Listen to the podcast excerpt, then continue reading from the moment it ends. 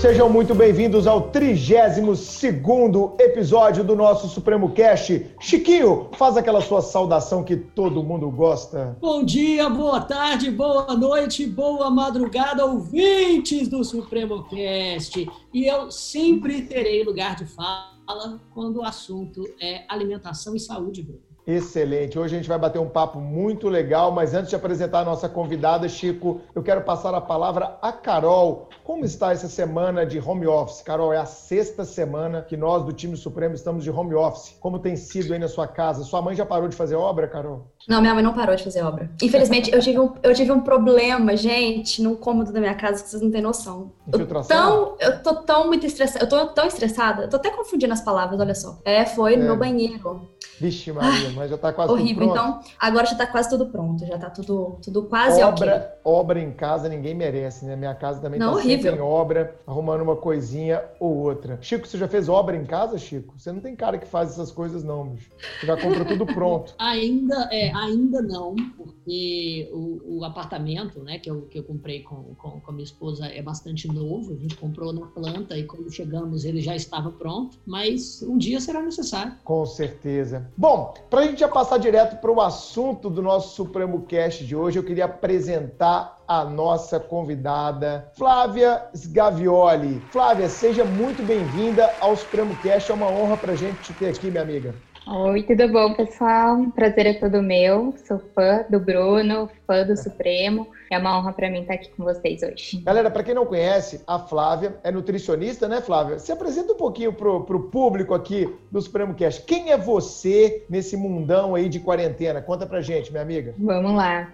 Bom, eu sou nutricionista funcional e fitoterapeuta. Nutricionista funcional é um, é um estilo de nutrição que vê o corpo como um todo. Deveria ser assim sempre, né? Mas não é assim que a gente aprendeu na faculdade, infelizmente. Então, a gente estuda o organismo totalmente interligado, todas as funções, do cérebro até o dedão do pé pode ter alguma coisa é, interligada. E fitoterapia, né, a minha função também de fitoterapeuta é usar ervas e plantas para tratamentos, para regular emoções, entre outras coisas. Atualmente, na verdade, há um ano e meio, eu voltei o meu trabalho para performance mental, que é um assunto que eu sempre gostei muito. No final de 2018, eu escrevi um e-book e-book que foi muito bem falado, digamos assim, entre uhum. os professores de concurso e os concurseiros. E desde então eu virei a nutricionista dos concurseiros. Então eu falo bastante para esse público entendo bastante a rotina de vocês. O meu objetivo é fazer com que vocês tenham mais memória, mais facilidade para se concentrar, ter mais energia durante o dia, não ter sonolência na hora que não é para ter e conseguir acessar todas as informações estudadas na hora H, né? além de controlar a emoção, regular é, ansiedade e estresse também, de todo esse período de preparação. É, Chico, você viu que o convite feito à Flávia é essencial para os ouvintes do Supremo Cast. É, ela trabalha essa ideia, né?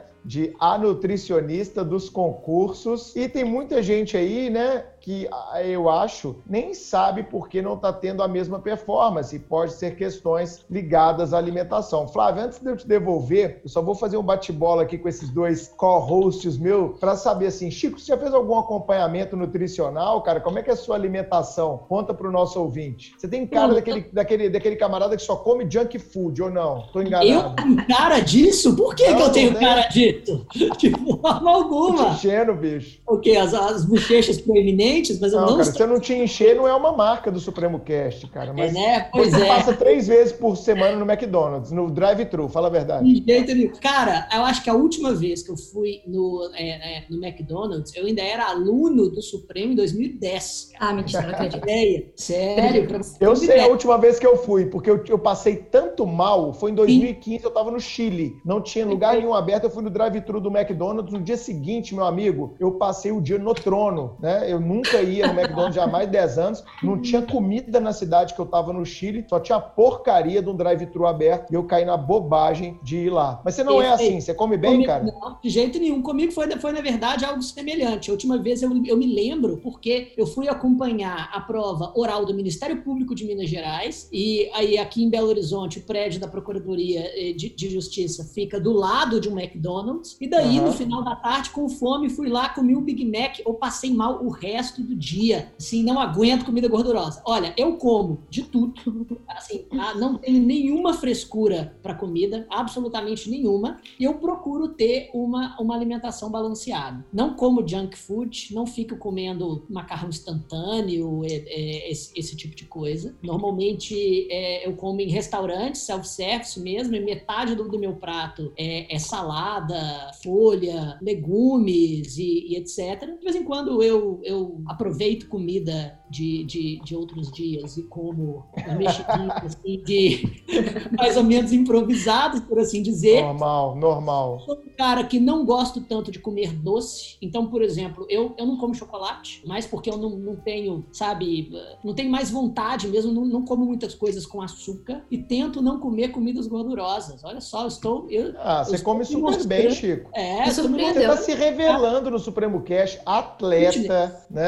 Come, come bem. É, demais, Chico. E outra, é coisa, não, é, e outra coisa, já tem quase 10 anos que eu não tomo refrigerante. Que isso, cara? Porque você tinha muita celulite no culote? O que que era, Chiquinho? Não, é mais porque é doce mesmo. Eu não gosto tanto de coisa doce. Eu tô chocada. Não gosto de coisa qual doce. Eu costumo não tomar suco também. É, mesmo Tudo o quê? suco Só água, cara? Mas água e, e vinho, né? Ah, um, um vinhozinho é. Não, um vinhozinho é um, um por semana. Uma- dividir uma Por garrafa. semana? Um por dia?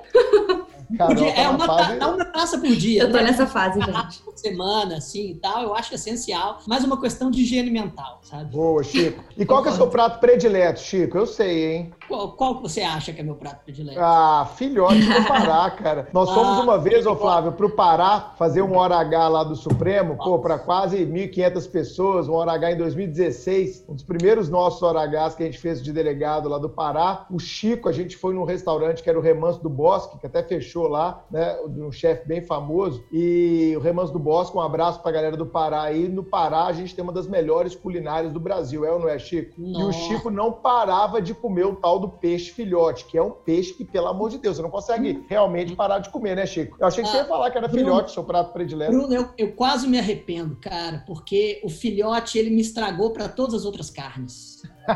Nenhuma, nenhuma carne é a mesma, nenhuma tem a mesma consistência, o sabor, o retrogosto, realmente é, é absolutamente gosto, fantástico. Carol. Retrogosto. Cada Mas dia que passa eu aprendo uma palavra diferente com o Chiquinho. Tá vendo? É, Chiquinho também é. Mas a, a, a minha, meu, assim, a minha culinária favorita é a italiana. Eu gosto, eu gosto bastante de massa e mas gosto, gosto de peixes também. Eu ia dizer que um, um filé de salmão grelhado estaria dentro das minhas comidas favoritas, mas realmente tem que ser um filhote. Bom Quase me- demais. Viu como eu te conheço, Chico? É, até conhece, até conhece. E você, Carol? Como é que é a sua alimentação no dia a dia? Olha, eu tô até com vergonha depois disso que o Chiquinho falou. Eu não tenho essa alimentação saudável, Chico. Me desculpe, me perdoe. Brasil, me perdoe. Eu não tenho alimentação saudável. Eu tento, sabe? Eu como de tudo, verduras, legumes, mas eu confesso que eu caio na tentação dos doces, do macarrão instantâneo, porque não, gente, eu amo macarrão instantâneo. Eu amo. Acho que se eu morasse sozinha, se não fosse minha mãe, eu ia comer macarrão instantâneo todos os dias da minha vida. Eu amo. Doido. Olha, Eu eu, amo. eu gosto também de macarrão instantâneo, mas quando eu, eu comia, na época que eu, que eu morava sozinho, eu não utilizava aquele temperinho, sabe? Ah, mas é o um temperinho, molho. Chiquinho, que dá o- o- o, Não, mas aquele temperinho. É o sódio, é o sódio puro aquele tempero. É, tem 2 mil por cento da quantidade de sódio que uma pessoa precisa por dia. Assim, pelo amor de Deus. Verdade. Eu Sim, adoro fast só tá food também. A Flávia só É. tá anotando ali, né? Você gosta de fast food também, Carol? Gosto de fast Anotei. food, refrigerante, gente, eu gosto de tudo isso. Mas Agora- eu tento ser fitness, eu tento, mas não consigo. E qual que é o não. seu prato predileto, Carol? Eu amo massas também, amo. Eu também sou assim. Principalmente eu se sou- acompanhada de um vinhozinho, né? Já que a gente tá É, eu, falando. massa, massa também é meu ponto fraco, sabe? Eu nem sou tão fã de carne e tal. Mas Também uma não. massinha. Eu tenho procurado reconfigurar um pouco minha alimentação, sabe, Flávio? Nos últimos anos, tenho comido bem melhor, é, optado por coisas mais fit, olhando mesmo o rótulo de comida. Mas aqui, né, a gente tem três gerações: a geração dos 20, que é a da Carol, a geração dos 30, que é a do Chico, e aqueles que já estão, né, pra lá.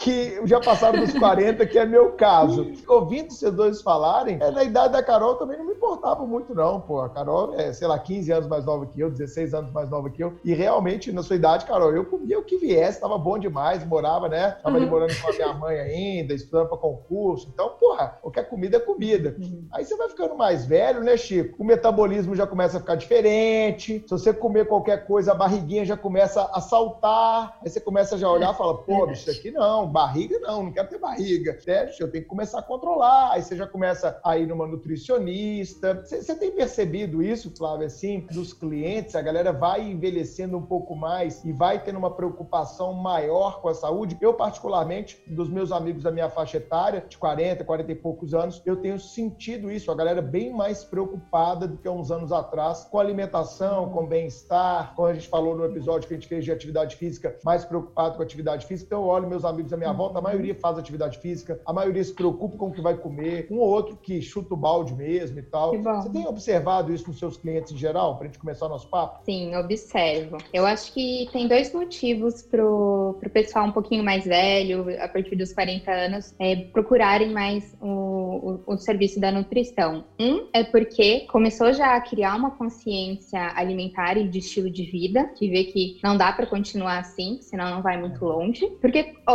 outra questão é que começou a sentir no corpo os efeitos de uma má alimentação, de comer mal, de dormir mal, de muita bebida alcoólica, de muita restrição, e viu que dessa, dessa maneira também não dava para continuar. Então, acho que por isso pessoas mais velhas tendem a já ter passado numa nutricionista, feito acompanhamento, mas é interessante, eu fico muito feliz que cada vez pessoas mais novas já têm essa consciência de que é importante cuidar da alimentação e começaram, né, ainda bem, é o meu trabalho de formiguinha dia a dia também, desvincular um pouco a nutrição da parte estética, porque por muito tempo é, ir na nutricionista ficou só uma questão de emagrecimento, ou ah, eu quero ficar com uma uhum. barriga legal, mulher quer ficar, né, com o bumbum durinho e tal, vou numa nutricionista nutricionista. Mas não é essa a ideia. A nutrição ela é muito mais forte e poderosa, né? Então, ela influencia é, a maneira como você pensa, influencia na sua ansiedade, influencia é, no grau de uma depressão ou não, influencia em tanta coisa que se eu começar a falar para você, a gente fica até amanhã. Mas desde um zumbido no ouvido, rinite, sinusite, coceiras na pele, intestino que não vai legal, doenças autoimunes, tiroidite de Hashimoto, tudo isso está relacionado ao estilo de vida, né? Então, a nutrição abrange tudo isso, a gente não pode linkar isso só à estética, não. Né? Eu acho que a estética é só consequência. É, eu acho, eu acho a sua intervenção perfeita, Flávia, porque o nosso ouvinte do Supremo Cast, em regra, são estudantes, a maioria deles estudantes para concurso, a maioria deles estão ali na faixa dos 20, 30 anos de idade, e o que a gente observa é exatamente, para muitos, a falta dessa consciência. E aqui no Supremo Cast, a gente já trouxe psicólogo, a gente já trouxe é, educador físico, para sempre mostrar que as áreas da nossa vida, elas estão sempre, sempre, sempre interligadas. Então, às vezes, a gente não está performando bem por questões alimentares. Eu, particularmente, ano passado fui no nutrólogo e numa nutricionista, porque eu estava com muita dificuldade de dar aula, estava me esforçando demais e fui na no otorrino, fui na fono e não achava nada de errado. E aí a gente foi mudar um pouco a minha alimentação. Eu perdi 2 quilos, 3 quilos, que eu não estava com sobrepeso, né? Mas ainda assim, perdi um pouco uh, de massa gorda. E isso tem feito, como eu falei no episódio do, do Bruce, gente, uma diferença assim, na minha vida, até de mudança de hábitos mesmo. Tem um ano e meio, dois anos que eu tô comendo muito diferente do que eu comia. Então, por exemplo, biscoito recheado, que é um negócio que eu sempre comia, eu cortei totalmente. Chocolate, chocolate, quando eu vou comer, é, o Chico falou de chocolate, é um negócio que eu gosto, eu procuro aqueles chocolates com mais cacau, é, chocolates com menos açúcar. Então, você acha que alimentação, como você começou a falar, para quem está estudando, ela deve ser levada em consideração, Flávia? Eu tenho certeza que a maioria dos ouvintes nunca pararam para pensar assim, ó, será que eu estou me alimentando direito para ter uma boa performance? Eu tenho sentido a mudança a olhos vistos na minha vida. Fala, Carol, antes da Flávia. É, inclusive Inclusive, Bruno, enquanto a gente está estudando, a gente tem o hábito de não parar às vezes, e aí a gente acaba ficando sem comer durante o dia, o que prejudica muito também, né? E aí, quando você Perfeito. levanta para comer cinco horas depois de estar tá ali estudando com afinco, você vai comer um chocolate. Eu faço isso, eu abro a caixa de bombom, pego o chocolate e como. Eu acho que tô, que tô cheia ali e continuo estudando. Eu acho interessante essa pergunta, para os nossos ouvintes entenderem como performar bem usando a alimentação ao seu favor. Isso aí, Flávia, a palavra é toda sua. A galera já está ansiosa para saber se está comendo direito ou não. Bom, é, todos precisam fazer esse questionamento de será que eu estou me alimentando bem? Será que eu cuido da minha saúde, do meu estilo de vida? Tem que entender a relação, o impacto que isso tem na performance cognitiva. Isso vai afetar sua concentração, sua memória, sua energia, sua ansiedade. É, o seu sono vai mudar completamente. A quantidade de tempo que você se mantém focado é, no estudo muda completamente, tá? Então, hoje em dia não tem mais como a gente negar que a nutrição é fundamental para você uhum. estudar bem, com qualidade, que é diferente de horas estudadas, né? Vocês sabem melhor que eu disso. Estudar com qualidade. Tem que ter consciência de que aquele concurseiro que não cuida da, da sua saúde, ele não está em igualdade de condições de competir na prova dos sonhos, da mesma forma que aquela pessoa que cuida está, tá? Então, assim, Isso. não tem jeito. Tem que cuidar da, da nutrição, tem que dormir bem, tem que praticar atividade física, tem que estimular a aprendizagem de outras maneiras, né? E aí tem um universo de coisas para a gente falar. O cérebro, ele infelizmente, ele foi ignorado por muito tempo, né? A gente, é, eu posso dar um exemplo assim, né? O cérebro, ele é um órgão pequeno, ele representa só 2% do peso do nosso corpo, mas ele é o órgão campeão de consumo de energia e nutrientes do nosso corpo. Ele consome em torno de 20%. Isso é muita coisa. Caramba. Então, você tem que se alimentar bem, você precisa oxigenar bem o cérebro e a gente consegue fazer isso somente através da nutrição. Então, cada célula do seu corpo, cada neurotransmissor, cada neurônio, é, eles estão dependentes de nutrientes que você consegue através da alimentação. Então, se você não se alimenta bem, é impossível você raciocinar bem. Tá? E as pessoas que acham, não, mas eu como qualquer coisa e tô raciocinando bem, é porque você não experimentou o quão melhor você pode raciocinar. Tá? Então, do que a gente conversar aqui hoje, que se vocês colocarem em prática, vocês vão ver que vocês podem ficar muito melhor. Pô, até eu já tô ansioso aqui, hein, Chico? Será que tem, tem alguns alimentos aí pra gente comer antes da aula, né, Chico? Pra gente chegar voando na aula, assim, hoje eu vou dar a melhor aula da minha vida, né, quais, Chico? Quais são, exatamente. Quais são, então, os alimentos indicados, com qual frequência e em quais refeições eu comê-los e em quais alimentos que eu devo evitar? Percebe que Ó, agora eu vou Agora o Chico já está fazendo a listinha do mercado. Exatamente. Ele e a Carol e fazer é. durante a pandemia. Ô, Chico, mas eu só quero fazer um alerta, né? Como a gente fez lá no episódio com o Bruce de preparação física. Ô, gente, tudo que a Flávia falar aqui, é claro que ela vai falar em termos genéricos, né, Flávia? Até para a gente ser bem profissional, o que não dispensa uma consulta particular, individualizada, seja com a Flávia, seja com outro nutricionista da sua confiança, para saber se aquilo é o mais adequado para você. Então, a Flávia, né, Flávia, até para a gente fazer esse parêntese científico, ela vai dar linhas gerais, o que não dispensa uma orientação específica. Perfeito. Bom, a pergunta do Chico é bem abrangente, dá para a gente falar horas de tudo isso. Então, peguem um papel, uma caneta, para a gente já começar a pontuar algumas coisas aqui. Chiquinho, anota para gente, por favor, e depois compartilha no grupo do WhatsApp, tá bom? É isso aí, Chiquinho.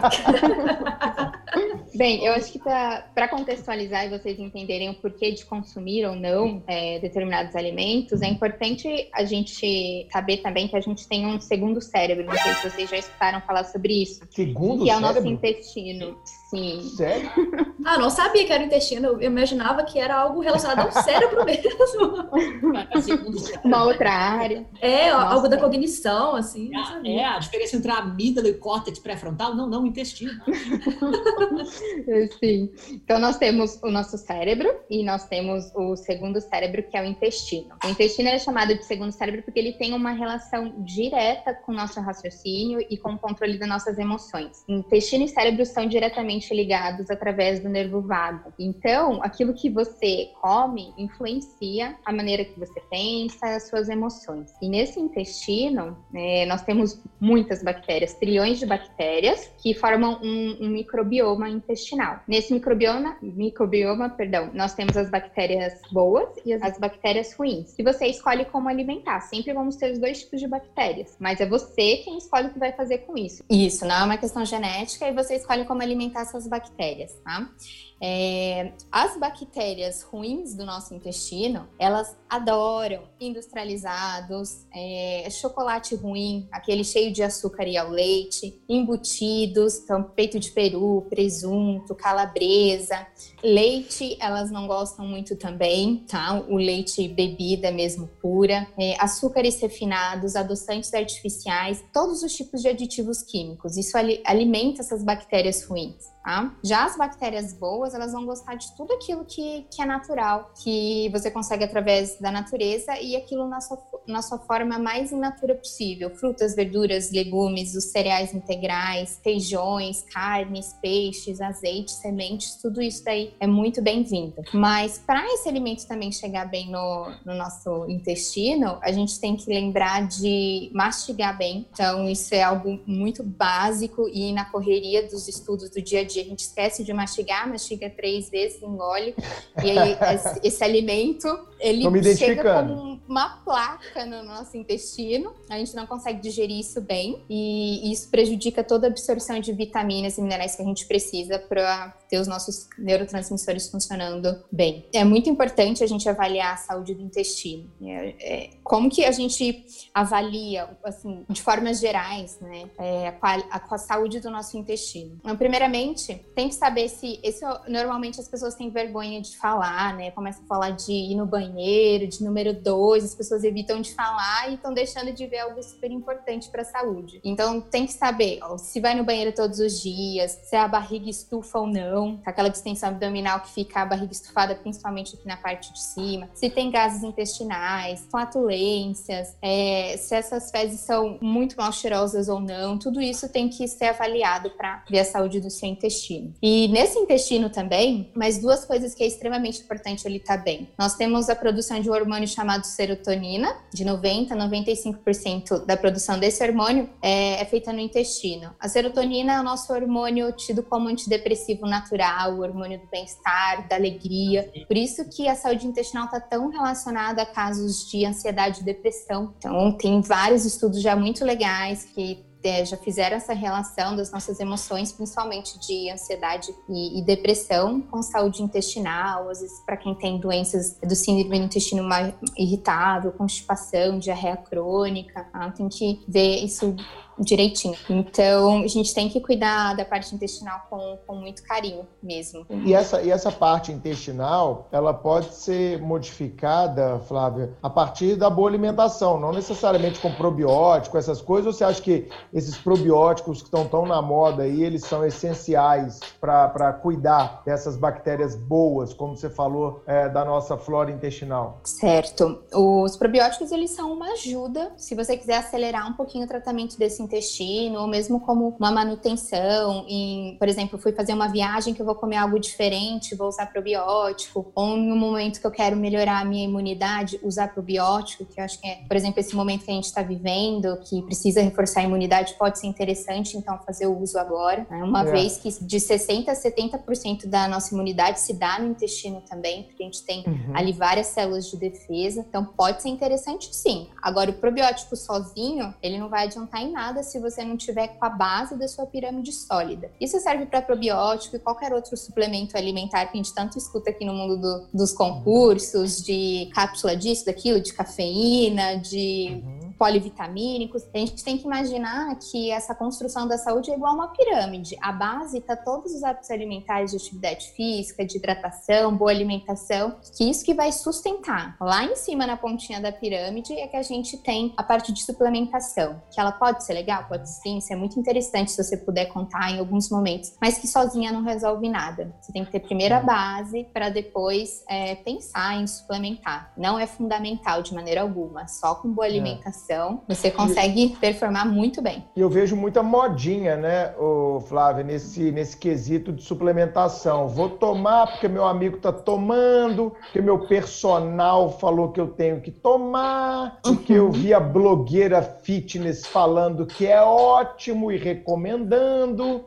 E eu, eu vejo, assim, eu, é, é um, um, certo consumismo nessa área. Qual que é a sua visão crítica a respeito de, às vezes, gente tomando whey sem precisar tomar whey protein, gente comendo uhum. barrinha de, de, de, proteína, sendo que uhum. nem tem déficit proteico e tá metendo química para dentro do organismo, né? Você uhum. falou aí, cápsula de cafeína tá uma febre entre concurseiro e o cara não sabe como é que o, o organismo dele pode reagir àquilo. E, aí, aí as uhum. justificativas são sempre as mais imbecis, né? Ah, mas mal não faz. Como assim mal não faz?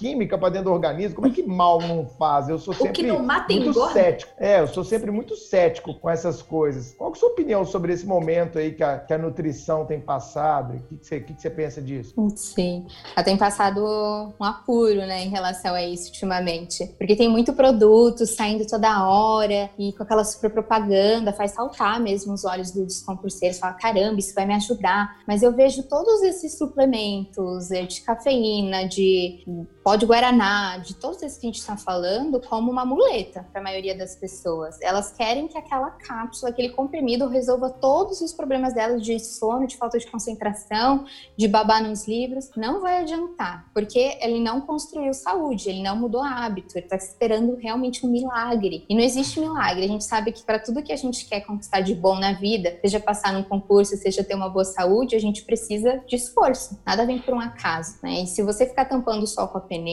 uma hora essa conta chega mesmo. E suplementos é para cada um. Melhor ainda se você puder ter um profissional de saúde que te oriente se você precisar, que faça exame bioquímico e consiga manipular, se for o caso, exatamente as vitaminas e micronutrientes que você está em déficit. Porque se você não tem déficit de micronutrientes, não tem por que você ficar suplementando, né? Então é uma grande indústria mesmo aí por trás, é, vendendo coisas que às vezes não precisam. Tem suplementos interessantes? Tem. Mas aí entra um, uma outra categoria de a gente saber filtrar quais esses suplementos são bons ou não. Tem muito produto fit, light, night, ou bem fake, fake news total, assim, porque eles vendem uma propaganda naquele pacotinho, mas na hora que você vai uhum. ler o rótulo, você lê a lista de ingredientes, é, assim, é um péssimo alimento, é muita química, como o Bruno mesmo falou, adoçantes artificiais, aditivos químicos, e tudo isso para a parte cerebral gera uma neuroinflamação que aí a gente vai ficando cada vez mais burro e não sabe sabe por quê, não consegue pensar daquele da amnésia no meio da prova, né? a gente fica ansioso, dá dor de barriga e por aí vai. Né? Então tem que saber filtrar qual produto você incluir, deixar entrar dentro da sua casa. Nesse período de quarentena também é importante. Quanto mais tranqueira que você colocar dentro de casa, se está dentro de casa, você vai comer. É um é. filtro que você vai colocar, conversa com quem está junto com você em casa. Se você aproveitar esse momento para cuidar da sua saúde, da sua imunidade, provavelmente isso vai durar a vida toda aí. Você só tem a, a ganhar com isso. Interessante. Fala, e, quanto, e quanto à construção dessa, dessa pirâmide, porque eu, eu realmente me interessei bastante e eu sei que essa qualidade alimentar é absolutamente essencial para a saúde neurológica e cerebral. Então, você disse alimentos, alimentos naturais, é, de preferência não processados, sem adição de açúcar, aditivos e nem embutidos. Algumas perguntas mais objetivas. Você diria que quanto menos processado, melhor? Quanto mais alimentos em natura a gente comer, fruta, é, as, grãos, carne, é, ou, ou pode haver haver, haver um, um, certo equilíbrio com relação a essa, a essa, distribuição? Com certeza, quanto menos pacotinho, brilhante, que faz barulhinho, colorido, melhor. É, eu costumo brincar que é muito importante descascar mais e desembalar menos. Né? Então, Opa, tudo que você... essa frase é fantástica. Essa frase é uma das frases que eu tenho aprendido. Repete ela pra gente, Flávio, porque ela já vai pro destaque, viu, Carol? Pode anotar aí. Aham, uhum, tô anotando aqui. Destaque. Essa frase é fantástica, Flávia. Repete. Então vamos lá. Descasque mais e desembale menos. Adorei. Não, cara. Precisa, foi um tiro no meu peito. Ah, essa foi para você, Carol. foi para mim. Ai, gente, que triste. Você até comentou do macarrão instantâneo. Macarrão instantâneo, por exemplo, aquela massa do macarrão, ela já é pré-frita no óleo cacareco, que é da pior qualidade, por isso que ele fica pronto tão rápido. Então, por mais que não use aquele sachêzinho que tem realmente um monte de sódio, você está consumindo um, uma massa bem ruim. Em questão de tempo, leva três minutinhos a mais, talvez cinco, para você cozinhar uma massa normal, que não seja assim instantânea, e sem dúvida vai te ajudar bastante, tá? É, é, complementando né, a pergunta do, do Chico, tem sim que dá para ter um equilíbrio de consumir, às vezes, um produto que você gosta, um doce, uma pizza, um bolo, tomar uma cerveja, mas isso tem que ser muito bem equilibrado. Tá? Eu gosto de trabalhar com uma proporção de 80-20, que eu acho que, que é possível, né? De durante a semana, principalmente que a gente tem mais facilidade por conta da rotina, você manter uma regra e 80% do tempo você se alimentar bem e fazer práticas de, de estilo de vida saudáveis. Aqueles outros 20% você deixa para usar com os alimentos que você tem consciência que não te fazem bem, mas que você vai consumir pouco e você gosta e faz parte da vida. Eu acho totalmente inviável tentar ter uma alimentação 100% regrada 100% do tempo. Eu, sinceramente, não confio nessa nutrição, porque eu acho que ninguém vive assim. Tá? Então, é totalmente possível você viver bem, estudar bem, é, prevenir diversas doenças fazendo essa proporção, esse equilíbrio, não deixando de comer o que você gosta. Tá? Então, dá pra tomar uns é golos no final de semana, né? Os gorozinhos? Dá, é. né? Pode, né? Depende, tudo depende. Quantidade. Não. Se o final é. de semana tem, às vezes tem gente que começa na quinta, né? É quinta, sexta, sábado, domingo. É. Aí depende.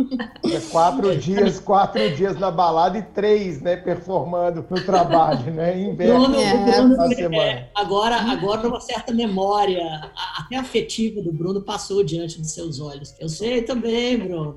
É, exato. Nunca fui baladeiro, Chico. Nunca, nunca foi. Você já foi, Chiquinho. Nem, eu, nem como delegado recém-concursado, o, o Camp Não, nessa fase a gente tem que se divertir ai, um pouco, né, cara? A gente acabou de trabalhar tanto para ser aprovado, pô.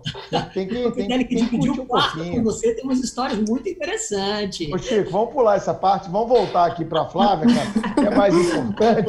É, mas, mas com relação ainda à Flávia, ainda esse, esse ponto, é, é, eu, eu meio que adotei isso como um dos meus princípios alimentares. Olha só, eu sou um cara mais preocupado com isso do que o Bruno imaginava.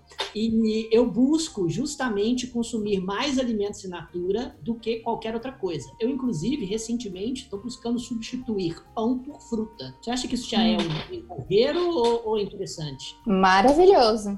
Esse daí já é uma atitude prática que vocês podem colocar amanhã mesmo, colocar a mão na massa e mudar isso, que faz muita diferença, né? Porque tem alguns tipos de alimentos que quando a gente consome, dá ali 30 minutos, às vezes uma hora, e você já sente um baque, uma queda de energia e falta de concentração. Pão é um alimento desse tipo. Né? Faça esse teste. Se você está acostumado a todo café da manhã usar pão com queijo, às vezes um salame, um presunto feito de peru, se você fizer essa troca, eu sei que é diferente de paladar, isso é questão de, de se adaptar, né? Uma mentalidade de longo prazo que a gente está trabalhando aqui. Você já vai sentir uma diferença nos seus estudos amanhã mesmo. Tá? Você pode ter certeza. Muito legal. E, quanto, e quantas espécies de alimento? A distribuição relativa a carboidrato, proteína, fibra alimentar. Essa divisão precisa ser feita em todas as, a, as refeições ou para performar melhor mentalmente, eu posso, por exemplo, consumir mais carboidrato de manhã, alguma coisa assim? É, eu acho que não tem a necessidade de ficar fazendo cálculos de macronutrientes, que são os carboidratos, proteínas, gorduras, é, em todas as refeições. É, a partir do momento que você aprende aquele alimento que te faz bem ou não, que você sabe qual tipo de carboidrato você consumir, se é um carboidrato refinado, refinado ou complexo, o tipo de gordura que você vai consumir, é, essa proporção ela não vai ser tão relevante assim. Não acho que tem que ficar calculando, até porque acho que é algo mais difícil e causa um pouco de objeção nas pessoas, pensar em ter que calcular, ou às vezes pesar alimento. Então, a coisa é mais simples do que parece. É você comer comida de verdade. Veio num pacotinho, desconfia um pouco. Mas agora, tudo que você tem ali de frutas, de verduras, de legumes, de arroz, de feijão, de grão de bico, de ovos, peixes, peixes, pode ser o peixe filhote aí para te agradar também, pode.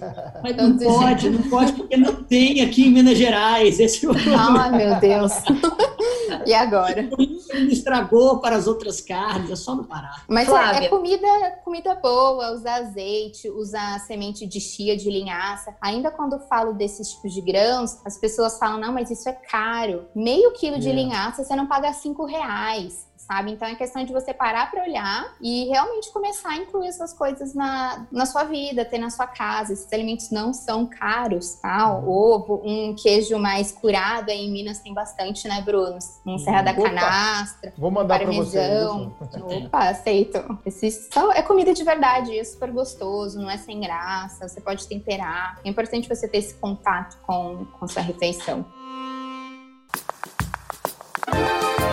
Eu ia fazer uma pergunta, mas já quero emendar outra, já que ela falou dos alimentos. É, que outras ações mais simples, Flávia, você acha que o pessoal que está escutando a gente pode adotar para começar já a mudar a alimentação e estudar melhor? E a outra pergunta, que eu já vou emendar, é sobre o orçamento já que você falou de sementes e de preços, quais os alimentos ideais, assim, você acha que o pessoal que tem um orçamento mais comprometido, principalmente agora na quarentena, né, que a gente está analisando o que comprar e como gastar, o que, que você acha que o pessoal pode fazer para investir bem em alimentos e se alimentar de uma forma mais qualitativa? Uhum. Legal sua pergunta, Carol.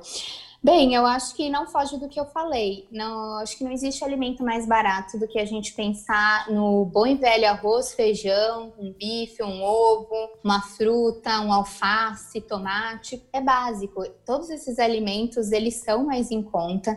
Agora, começa a ficar caro quando a gente quer inventar moda. Por exemplo, ah, eu não vou comer o pão normal, mas eu vou comer o pão sem glúten, com sal rosa e farinha de ostras. sei lá eu. É, aí começa a ficar caro, mas porque você não tá pegando o, o alimento natural mesmo, né? Fruta, verdura, legume. Você tá pegando algo que, assim, não precisa disso, aí encarece. Né? Então, é, tubérculos também são bem-vindos, que são os carboidratos complexos, batata doce, inhame, mandioca, é, mandioquinha, tudo isso você colocar no lugar do pão de manhã, assado ou cozido com bastante azeite e sal por cima, com Bom orégano, demais. já é uma super substituição de você deixar de lado o pão, ou fazer crepioca ou aveioca, que tem esse nome como se fosse algo mais gourmet, mas não é nada de gourmet, é um ovo, uma farinha de, de sopa de tapioca ou de aveia, misturou ali com seu tempero e isso vira uma panqueca que você recheia aí como você preferir. Pode usar atum, atum tá sardinha. Tá me dando fome esse episódio, pô. Tô começando com fome aqui. vamos fazer um intervalo para comer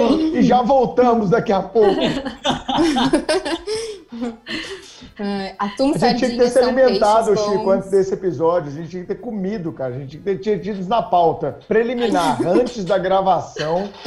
Eu adoro crepioca que ela tá falando aí. Eu, é, mas eu, eu, pensei, eu, pensei, nisso e comi aqui umas bananas, que é o que eu uso para substituir. Cara, eu, depois eu vou fazer pergunta de banana, porque eu sou um viciado em banana, como uma penca de banana a cada dois dias. É, eu comecei a substituir pão por, por, banana caturra, mas é muito doce, agora eu substituo por, por, por, banana prata. Não, banana prata é muito melhor. Ô, Flávio, então, eu ó, você está falando, você respondeu essa primeira pergunta da Carol, né? E era uma pergunta minha também. É, quais os primeiros passos, acho que a gente pode resumir assim, né, Carol? Quais os primeiros passos as pessoas que estão interessadas em fazer um processo de reeducação alimentar, ainda que não tenham, às vezes, disponibilidade financeira para consultar né, um, um nutricionista, o que, que elas podem fazer? Eu acho que sua resposta foi perfeita. É largar esses é, comidas industrializadas e voltar à comida dos nossos avós, vamos colocar assim, né? Eu fico vendo a minha uhum. avó, eu falo dela aqui no Supremo Cash, ela só come o dia inteiro coisa natural. É, ela só come é verdura, é fruta, e tá lá com 96 anos, cheia de saúde até hoje. Então, Sim. é isso, é voltar um pouco àquela alimentação de antigamente. Porque eu acho que o que a gente foi, se a gente voltar na nossa própria infância, Chico, Carol e Flávio, a gente vai ver que não tinha esse tanto de industrializado que tem hoje, cara, sabe? Uhum. É, pelo menos na minha casa era sempre muita fruta, muita comida de verdade, uhum. era uma coisa ou outra ali que você tinha um danoninho,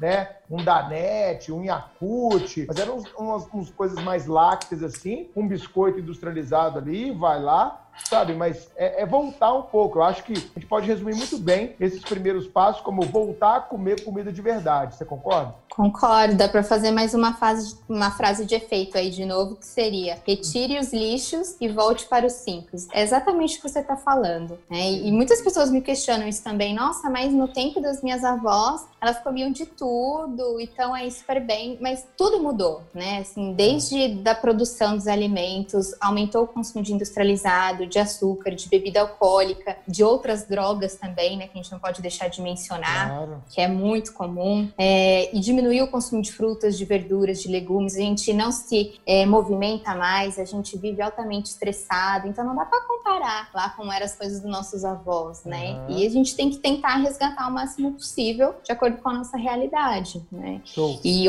outras segunda... coisas. Ah, não, desculpa, pode falar. Pode falar. É, e na, na, segunda pergunta da Carol também era uma curiosidade minha, né, Carol? Como é, encaixar no orçamento? Mas eu acho que é. Vem por aí, poxa. Você vai comer é, coisa de verdade, normalmente elas são até mais baratas do que essas industrializadas, né? Eu, quando eu comecei a fazer minha readaptação alimentar, é, eu, eu ia muito em mundo verde, a lojinha fit da cidade. Porra, você compra três ingredientes, quanto que deu, moça? 120 reais. Você tá de sacanagem aqui. Tô levando nem uma sacola aqui, 120 reais.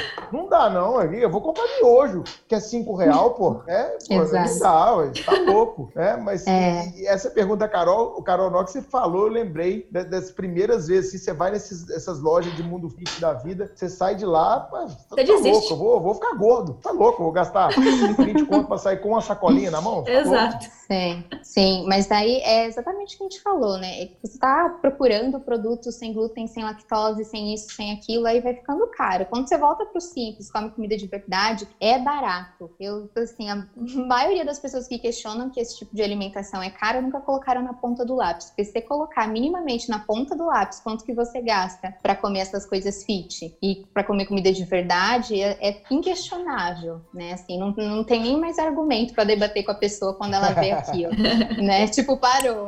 E uma outra coisa é, depende, se você uma coisa que às vezes sai caro é preguiça. Porque se você hum. tiver um pouquinho assim.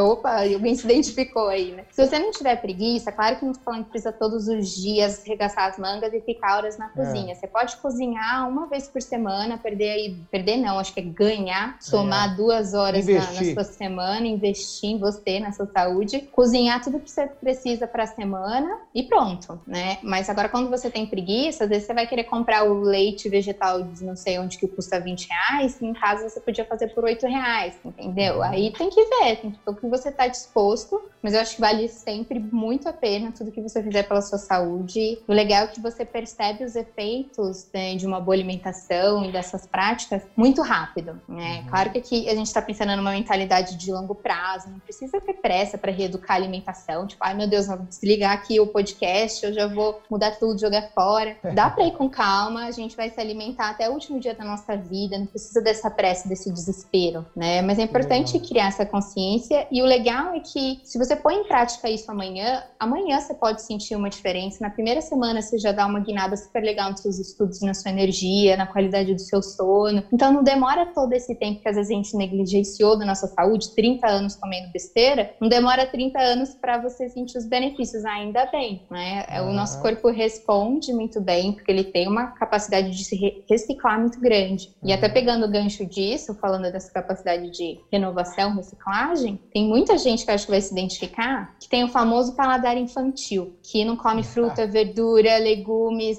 põe alface na boca, fala que ai, parece mato, que não sei o quê.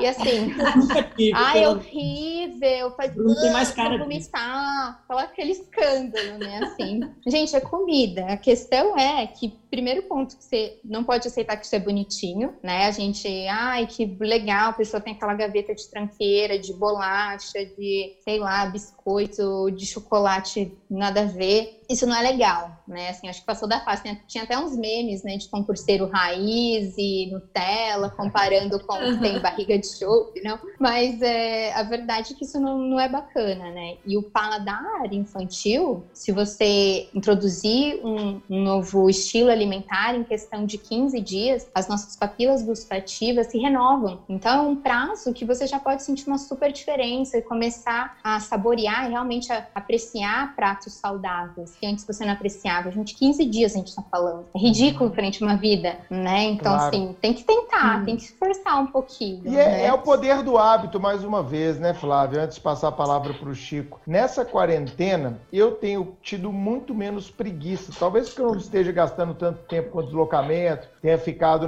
esteja ficando 90, 95% do meu tempo em casa, saindo só para basicamente ir ao Supremo gravar aula e voltar. Então eu tenho tido mais disposição para me arriscar sabe? É, eu moro sozinho, né? Então, de ir para a cozinha mesmo, de comprar alimento de verdade. Eu confesso, às vezes eu já compro picado, sabe, Chico? eu, em vez de comprar a carne, uma peça inteira, eu compro a carne já mais é, fatiada, com bife e tal. Ao invés de comprar um frango inteiro para eu ter que desossar e tudo mais, já vou comprar as partes do frango. Ao invés de comprar uma cenoura já é, inteira, eu vou comprar a cenoura já picada ou ralada. Mas eu tenho me aventurado mais. Eu acho que essa pode ser, na minha perspectiva, uma dica para a galera. Como a gente está com um pouco mais de tempo nessa quarentena, por que não investir esse tempo em se arriscar na cozinha? É tão legal, né? Quando você aprende a fazer uma receita, cozinha para alguém que você gosta, ou para você mesmo, né? A pessoa que você tem mais uhum. que gostar na sua vida é você mesmo. Então, vai, vai cozinhar para você, cara. Vai se arriscar. Amanhã aí é, aparece um crush, né, Chiquinho? Cozinha pro crush, cara. Isso é legal demais. É, é, legal. Eu, eu não tenho muitos dotes culinários, não, sabe? Mas recentemente, nessa quarentena, eu aprendi a fazer arroz com ovo. Pô, cara, Olha... que arroz com ovo! que transformação cara, essa quarentena tá gerando, hein, gente? Tá vendo? Fantástico. Arroz, arroz com, com, ovo. ovo. Parabéns, Chiquinho. Não, mas dois alimentos saudáveis que combinam carboidrato e proteína aí, não, fala sério. E a gordura? Miojão, oi? E a gordura saudável do ovo ainda. E a gordura saudável do ovo, muito melhor do que fazer um miojão colocando aquele, aquele veneninho em pó, a Carol é. gosta. Pegando, pegando carona em um gancho que, que a Flávia colocou na, na fala dela, um tópico que talvez seja sensível para boa parte dos concurseiros, é para mim também. Se até agora eu me apresentei como um cara disciplinado na alimentação, mas eu queria explorar o tema, o tema drogas. Especificamente. Opa, que isso? Droga Ô, gente, dá um pause aí, ó. Não, o que, que é isso? Revelações que isso? aqui não, ô Chico, não. Cara. Especificamente, especificamente uma droga que age no sistema nervoso central com efeito psicotrópico causando dependência. Eu estou falando sobre a cafeína. Ah, ufa, cara. Essa forma... Cara, eu gelei aqui agora, Chico. Pô, né, meu Deus. Exato. Não, é uma droga lícita, mas é uma droga. E, curiosamente, Verdade. na história do proibicionismo, já foi uma droga proibida, mas esse é o Brasil.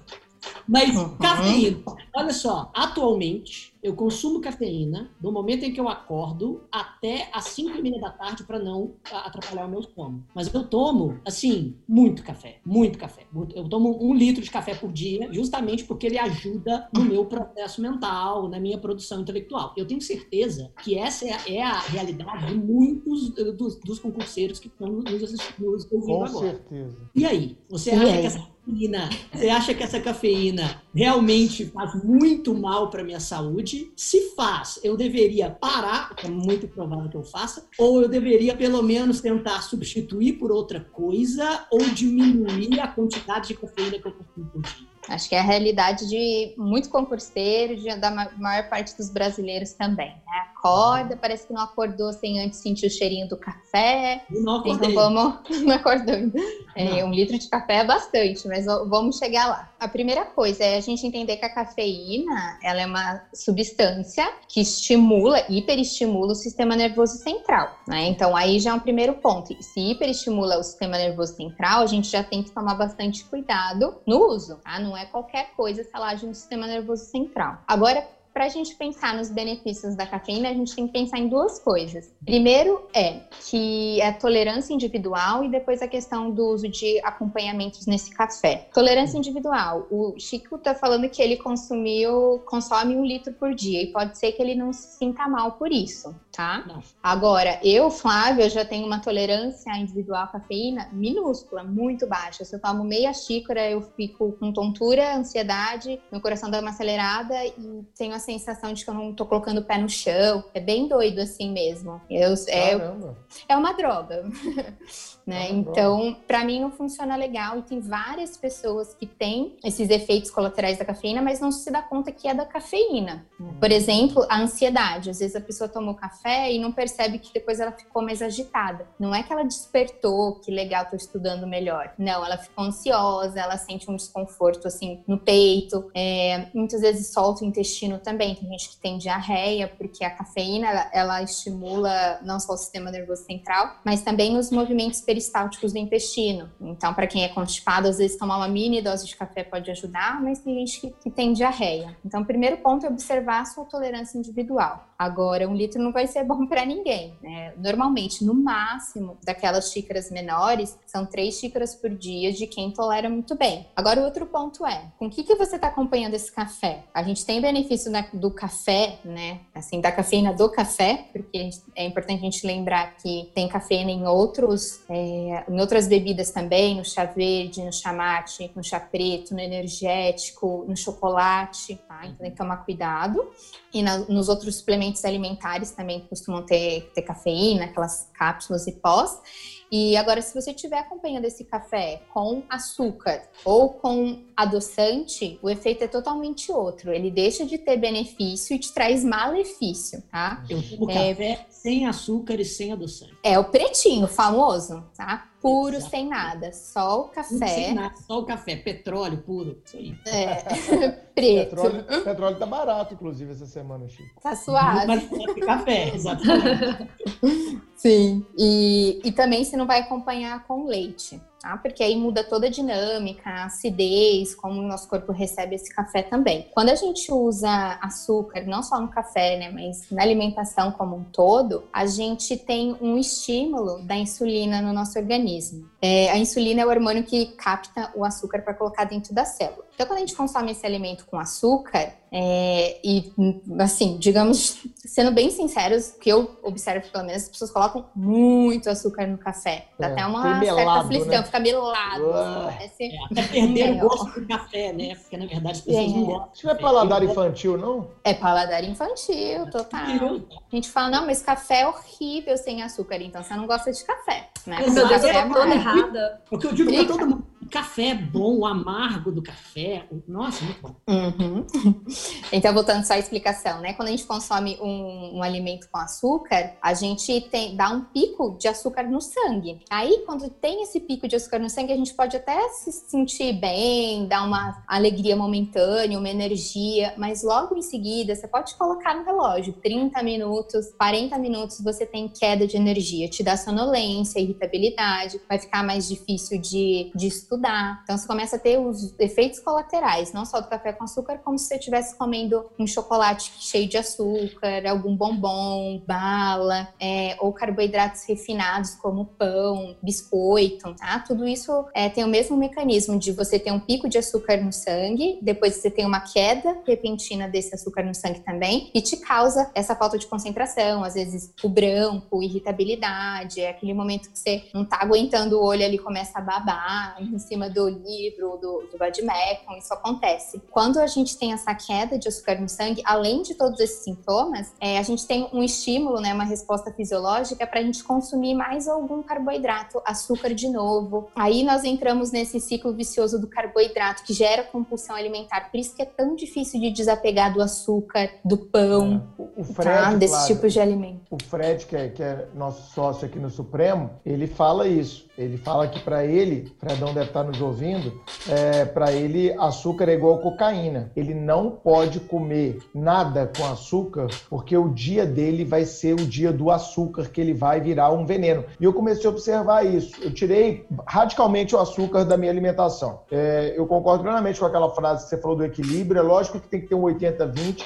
Pô, se eu fui num restaurante legal, tem uma sobremesa que parece maravilhosa, eu não vou comer porque eu vou ser um radical. Não, vou comer. Eu não como aquilo todo dia, não tem problema. Fui numa festa de, de, de, uma criança, tem lá um brigadeiro, não vou comer o brigadeiro, porque agora eu sou o radical do açúcar. Pô, se eu comer um ou dois brigadeiros, não vai me matar, não vai acabar com a minha semana, não vai acabar com a minha disciplina, né? Agora, eu tenho percebido isso. Eu não tomo também, viu, Chico? Café, eu tomo, eu tomo pouco café, não sou um, um, um, um adicto em café como o Chico. Eu tomo mais quando eu tô precisando de uma, de uma energizada, tô me sentindo mais fraco. Café não é um vício, café para mim é, é, mesmo uma fonte assim de, de me ligar e nunca tomo com açúcar. Eu não tomo suco com açúcar, limonada, há, há, anos e anos, toda minha limonada que eu tomo, e é o suco que eu mais tomo, é, é, ela é sem açúcar, poder, suco de maracujá sem açúcar, é tudo sem açúcar na minha vida já há bastante tempo. Mas eu tenho percebido isso a partir dessa conversa com o Fredão e os nossos ouvintes podem se identificar. Por exemplo, se eu comi um chocolate mais podrão, esse chocolate aí, lacta, garoto, esse chocolate do nosso dia a dia, tá ali na gôndola, baratinho, um bombom de um real, dois reais, esses podrão que a gente come a vida inteira. Se eu como um bombom, cara, eu não me satisfaço com um bombom. Daí dá, dá 20 minutos eu falo, bicho, por que, que eu não comprei dois bombons? Por que, que eu não comprei uma porra de uma caixa de bombom? E você tá falando isso aí, eu tô, eu tô identificando. E o Fred fala muito isso. O Fred não come um biscoito wafer. Ele come dois, o cara tem dois metros. Ele come dois pacotes de wafer, sabe? E ainda assim vai comprar uma barra, vai sair de madrugada, ele fala, para ir na farmácia ou numa mercearia para comprar uma barra de chocolate uhum. para poder devorar. Então, o açúcar tem esse mecanismo mesmo de, de viciar, não tem? Tem, tem, seríssimo. E ele é até associado mesmo com o mesmo vício de, de cocaína. Age, inclusive, nas me mesmas áreas no cérebro cérebro. É extremamente difícil esse vício do açúcar, mas eu confio que, que é possível, né? Claro, com, com insistência, mas é um vício. É realmente uma droga para o nosso corpo e parte de neurônios, neuroinflamação, intestino, né? As bactérias ruins. O açúcar, ele é totalmente dispensável para qualquer ser humano. Tinha muito, na verdade, ainda tem uhum. bastante, né? Um mito de que a gente precisa consumir açúcar para ter energia no cérebro. Isso, infelizmente, ainda é falado, né? Mas a gente não precisa, ninguém precisa de açúcar é, refinado, qualquer tipo de açúcar, tá? Colocando, porque agora tem vários, orgânico, demerara, mascavo, isso, aquilo, todo açúcar, açúcar não deixa de ser açúcar, tá? Eles vão ter esse mesmo malefício. E esse mesmo estímulo e, é, que causa esse ciclo vicioso estão os adoçantes artificiais. Por isso que tem que hum. fugir de novo dos industrializados. É, aspartame, sucralose, acesulfame, tem vários tipos de adoçantes que causam esse mesmo me mecanismo de vício, porque o que desperta, né, esse pico de insulina no nosso organismo não é só o açúcar refinado, mas o sentir o doce, né, na ponta da língua. Então, se você está consumindo adoçante, seu corpo não sabe se você está comendo um bolo de chocolate ou se você está num cafezinho só com adoçante. Ele vai estimular essa liberação da mesma maneira. Então, Caramba. evitar também, né? É isso, é consumir os alimentos da maneira que eles são. O Exato. suco, como o Bruno estava falando, quando é azedo, quando é amargo, Exatamente. E, e, e só para completar, Carol, tem muito tempo que eu não cito o Yuval Noah Harari. Ele ah, fala, meu Deus. Estava demorando. Ele fala sobre o, sobre o aspecto evolutivo desse vício em açúcar e faz todo sentido, não é? Cara, ele fala sobre tudo, né? Na época dos caçadores-coletores, muito legal. sobrevivia aquele que achava alimentos com uma fonte mais imediata de energia, né? Hoje a realidade é completamente distinta e por isso o doce causa tanto prazer justamente porque os alimentos doces têm essa, essa fonte de energia mais direta. Hoje, como o acesso ao alimento mudou e a forma como nós lidamos com, com ele também, isso acaba uhum. produzindo todos esses vícios que são deletérios para a saúde Sim. a longo prazo, né? E então, com relação à cafeína, pelo que eu entendi é, tome café é, sem açúcar adoçante, e o faça de forma um pouco mais moderada do que eu normalmente faço. Mas tirando isso, Sim, mas. Ô, Chiquinho, isso aqui não é consulta oral gratuita, não, tá, cara? Eu só tô, Muita só tô gente tá isso aqui porque tem muito isso ouvindo o podcast. só tô, só tô é... permitindo isso aqui, Chico, porque tem muito concurseiro que adora café. Lá no Exato. Supremo falta café, né, Chico? É quase uma revolução dos alunos. Acabou o café no corredor. É pensando neles que eu estou dizendo. É, e acabou o café. Exatamente. Ah, duas curiosidades rápidas sobre, sobre o café que eu já li.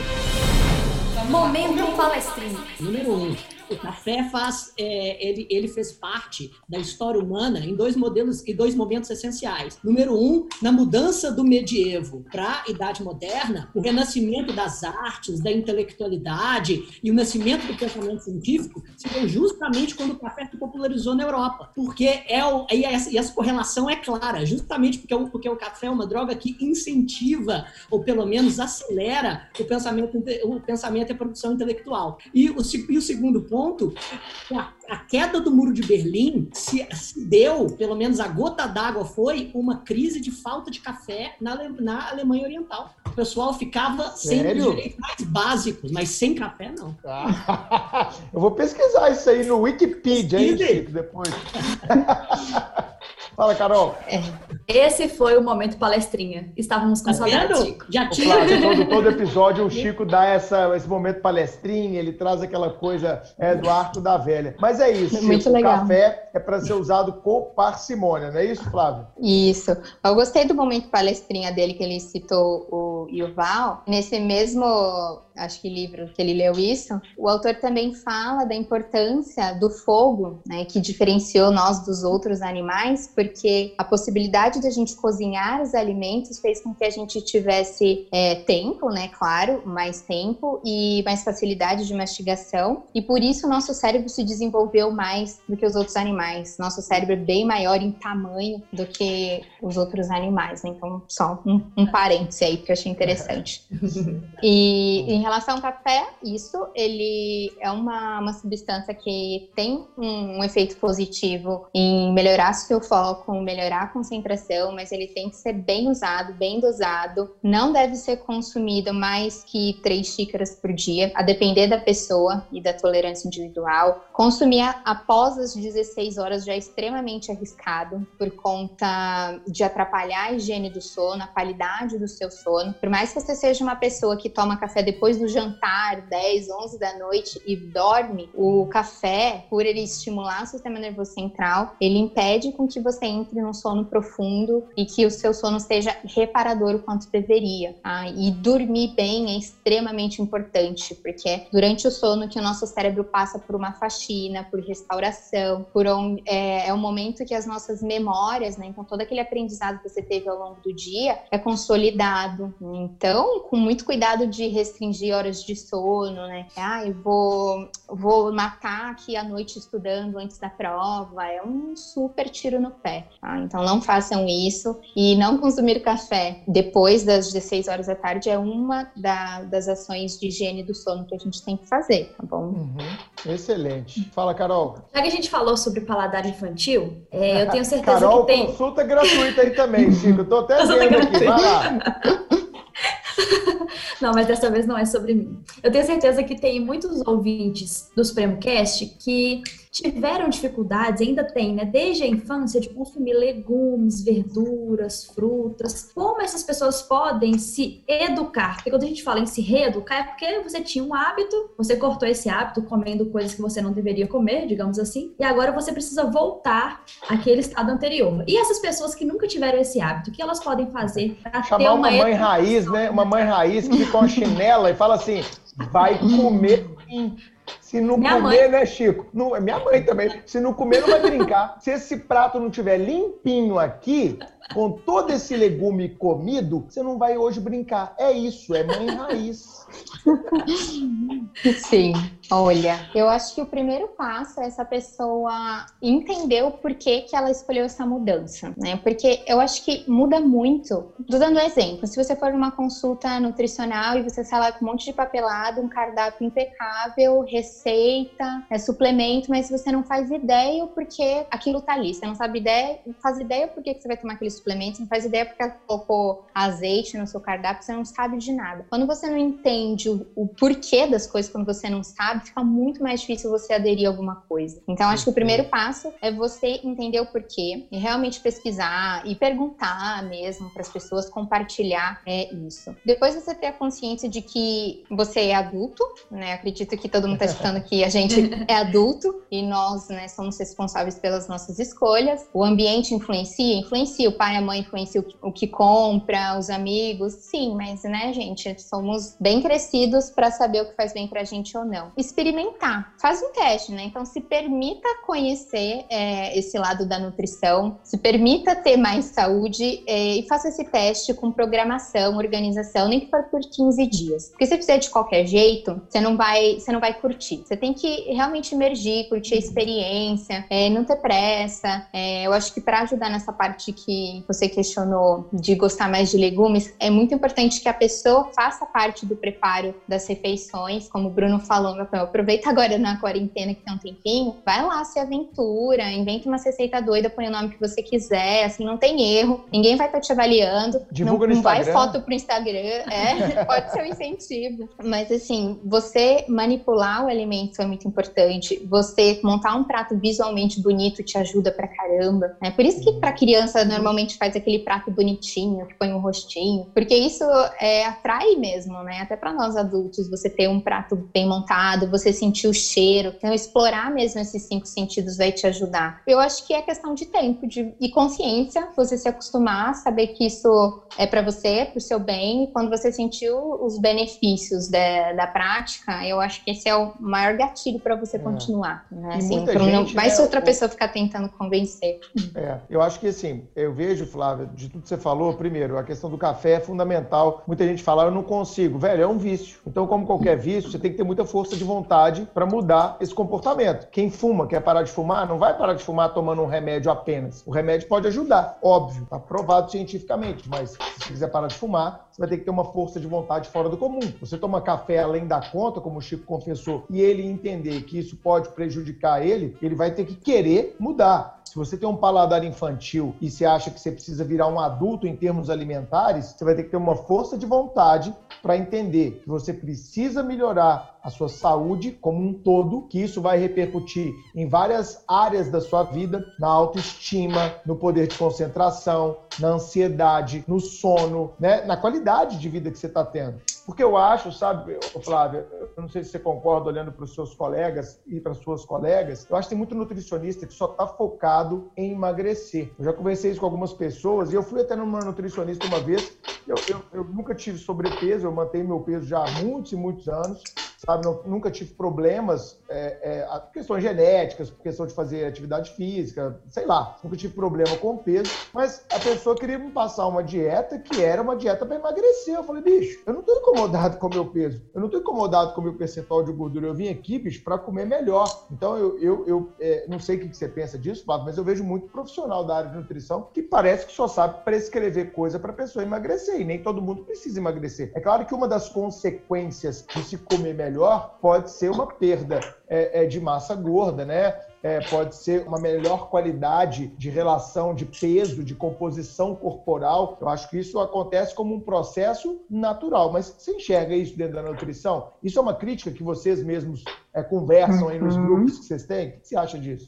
Sim, essa é, essa é, essa é uma crítica bem grande que eu, que, é- que eu tenho né, em relação à área, e até por isso que eu, assim, queria, que eu me especializei em performance mental, que é o que eu gosto de falar, porque eu acredito, como você falou, que a- o emagrecimento, a estética, vem como consequência de um estilo de vida saudável. Não tem como eles não, não estarem juntos se você se cuida, se você pratica atividade física, se você dorme bem. Você não vai ser É. obeso, né? E claro, a gente não, eu não tô tirando a importância disso, é legal para nossa autoestima, todo mundo quer estar com um corpo legal, né? Se Sim. sentir confortável dentro do seu próprio corpo. Com Mas não é esse o saúde, né? objetivo. É, então pensa toda a parte de, de prevenção, né? Eu escuto muito, é, vocês também, acho que mais que eu, de concurseiro que às vezes estão aí numa super pressão, numa vida super sem saúde, e falando que, ah, quando eu for empossado, quando eu conquistar o meu sonho, eu me cuido. Aí a pessoa Não. tá lá, engordou um monte, tem gente até que fala, ah, depois eu faço bariátrica, assim, largou mão da vida total. Mas, tipo, isso não faz sentido, porque você tem que curtir o processo, né? E estudar, se você não cuidar da sua saúde, vai se tornar um sacrifício, né? E beleza, você foi lá e foi empossado depois. Aí você não tem saúde para aproveitar, você é uma pessoa cansada, não é nem que você fica cansado, às vezes você é cansado, você não tem energia para nada, você é uma pessoa que vai ter dor no corpo inteiro, que você tem o joelho estourado e por aí vai, né? Não tem energia depois para brincar com o filho, com o neto. Então, assim, é, nutrição e estilo de vida é, assim, tem que fazer parte da, da rotina do concurseiro. E hum, o que eu gostaria é que vocês não vissem isso como um sacrifício, de tipo, putz, que saco, vou fazer dieta, é restrito, é chato. Não, não é para ser assim, sabe? Eu acho que se você foi uma vez numa nutricionista e você recebeu um plano mega restrito, ficou chateado, tenta de novo, se dá oportunidade, só do que a gente falou aqui, aplica, né? Você não precisa nem, é claro, se tiver um, um, a possibilidade, quiser um plano alimentar só para você, legal, mas uhum. só com dicas bem direcionadas, você já consegue fazer um super movimento na, na sua vida. Você não precisa fazer exames de sangue para ver se você tem hipersensibilidade ou alergia alimentar, tem intolerância a glúten, lactose, que tá tão, né, falado e tão frequente nas pessoas esse tipo de intolerância. Não, você faz o teste. Então, acho que tudo vai de você entender o porquê, né? Aplicar, né? Fazer o teste, avaliar os resultados que você teve com, com essa mudança. E aí você anota o que você sentiu, e aí, bom, beleza, eu me senti melhor, me senti pior, e aí você toma a decisão que você vai fazer é, depois disso. E na maioria das vezes você vai se sentir muito melhor e vai continuar. Excelente, Flávio. Então, só para a gente começar já a caminhar para o fim desse episódio maravilhoso do Supremo Cast, é, eu queria te perguntar uma coisa que tem muita gente lá aqui do outro lado que está nos escutando, que está nos assistindo no YouTube, é, que está se perguntando, né? É, não tem fórmula mágica, a gente já sabe disso. Não adianta ter uma vida toda ferrada, toda destruída, e aí tomar remédio para dormir, remédio para acordar, remédio para concentrar. Uhum. É como muita gente acha que isso é o caminho em se tratando de concurso público. Você falou super bem, e é uma coisa que está super alinhada com a gente aqui no Supremo, que é curtir o processo, entender o quanto é importante estudar para a vida, não só para passar no concurso público, ter uma vida equilibrada, cuidar da mente, cuidar do corpo, que é o que a gente está falando aqui agora. É, mas eu sei que você tem um trabalho fantástico com o concurseiro. Daqui a pouco a gente vai falar disso. Eu tenho certeza que muita gente que está nos ouvindo vai lhe procurar. É, mas o que, que você, você entende assim de bons alimentos para um concurseiro? Tem como a gente falar, além de todos esses alimentos naturais, de evitar industrializado, de evitar açúcar, de regular o café? É, tem algum chazinho, assim, um chá verde? Chá verde é o segredo. É, o, o, o, vamos pensar que banana é o segredo, maçã é fundamental. Que dica que você pode dar assim solta, só para a galera já, já pescar isso aqui no ar e começar a implementar a partir de hoje é, na vida deles? Tem alguns alimentos mágicos, assim, entre, mágicos, entre aspas, para quem está nessa rotina de estudar e de performar mentalmente? Olha, desde que você esteja com a base sólida, como a gente conversou, você pode é, colocar alguns alimentos mais pontuais para ajudar na sua performance. E, na minha opinião, o, o, grupo alimentar que mais ajuda, todos são importantes, mas o, o combustível é, principal, digamos assim, o que o seu cérebro precisa mesmo, são as gorduras saudáveis. Então, é, só para a gente diferenciar, né? Tem as gorduras boas e as gorduras ruins. As gorduras ruins são todos aqueles tipos de óleos de cozinha, óleo de soja, milho, canola, de girassol, gordura trans, hidrogenada que tem nesses produtos industrializados. Tudo isso é gordura ruim. Já e frituras gorduras... também, né? E fritura frituras, também, tudo tem isso. fritura, né? Isso. Exato. É, então, esses tipos de gorduras são ruins e para a parte neurológica, nem preciso dizer que é péssimo, é, até porque grande parte do nosso cérebro é, compo, é constituído por gordura, então você tem que escolher bem a gordura que você vai é, colocar aí como alimento para o seu cérebro funcionar legal. E as gorduras boas, se você imaginar que você precisa. Posso dar um exemplo aqui? Eu acho que, acho que dá claro. tempo, né? Para a gente comparar o consumo de, de açúcares, carboidratos refinados como massas, bolos, tortas, pães, e o consumo de gordura saudável no corpo de vocês. Então, só para ficar um pouquinho mais lúdico, imagine que o corpo de vocês é, é uma fogueira. Ainda não está na época da, de festa junina, mas está quase. Então, imagina que seu corpo é uma fogueira e você, tem, você consegue escolher como alimentar essa fogueira. Com gravetos, gravetos, você coloca uns gravetinhos ali, ele faz aquela labareda, mas apaga rapidinho o fogo, não dura. Agora, se você coloca toras, lá de, de árvore nessa fogueira, esse fogo ele é brando, ele é gradual e dura a noite inteira, dura bastante. Na, nessa nossa analogia, o que, que representa os gravetos? Esses tipos de carboidratos refinados e açúcares, tá? Então não tem como, se você quiser ter um dia produtivo de estudo, é, de foco, de atenção, você se alimentar, alimentar o seu corpo com graveto, tá? Porque não dura, não dá certo. Agora, se você quer render bem, você tem que alimentar o seu corpo com as gorduras saudáveis. E aí que a gente entra é, em ovos, entramos em, em, queijos gordurosos e não aqueles lights, diets e tudo mais, tá?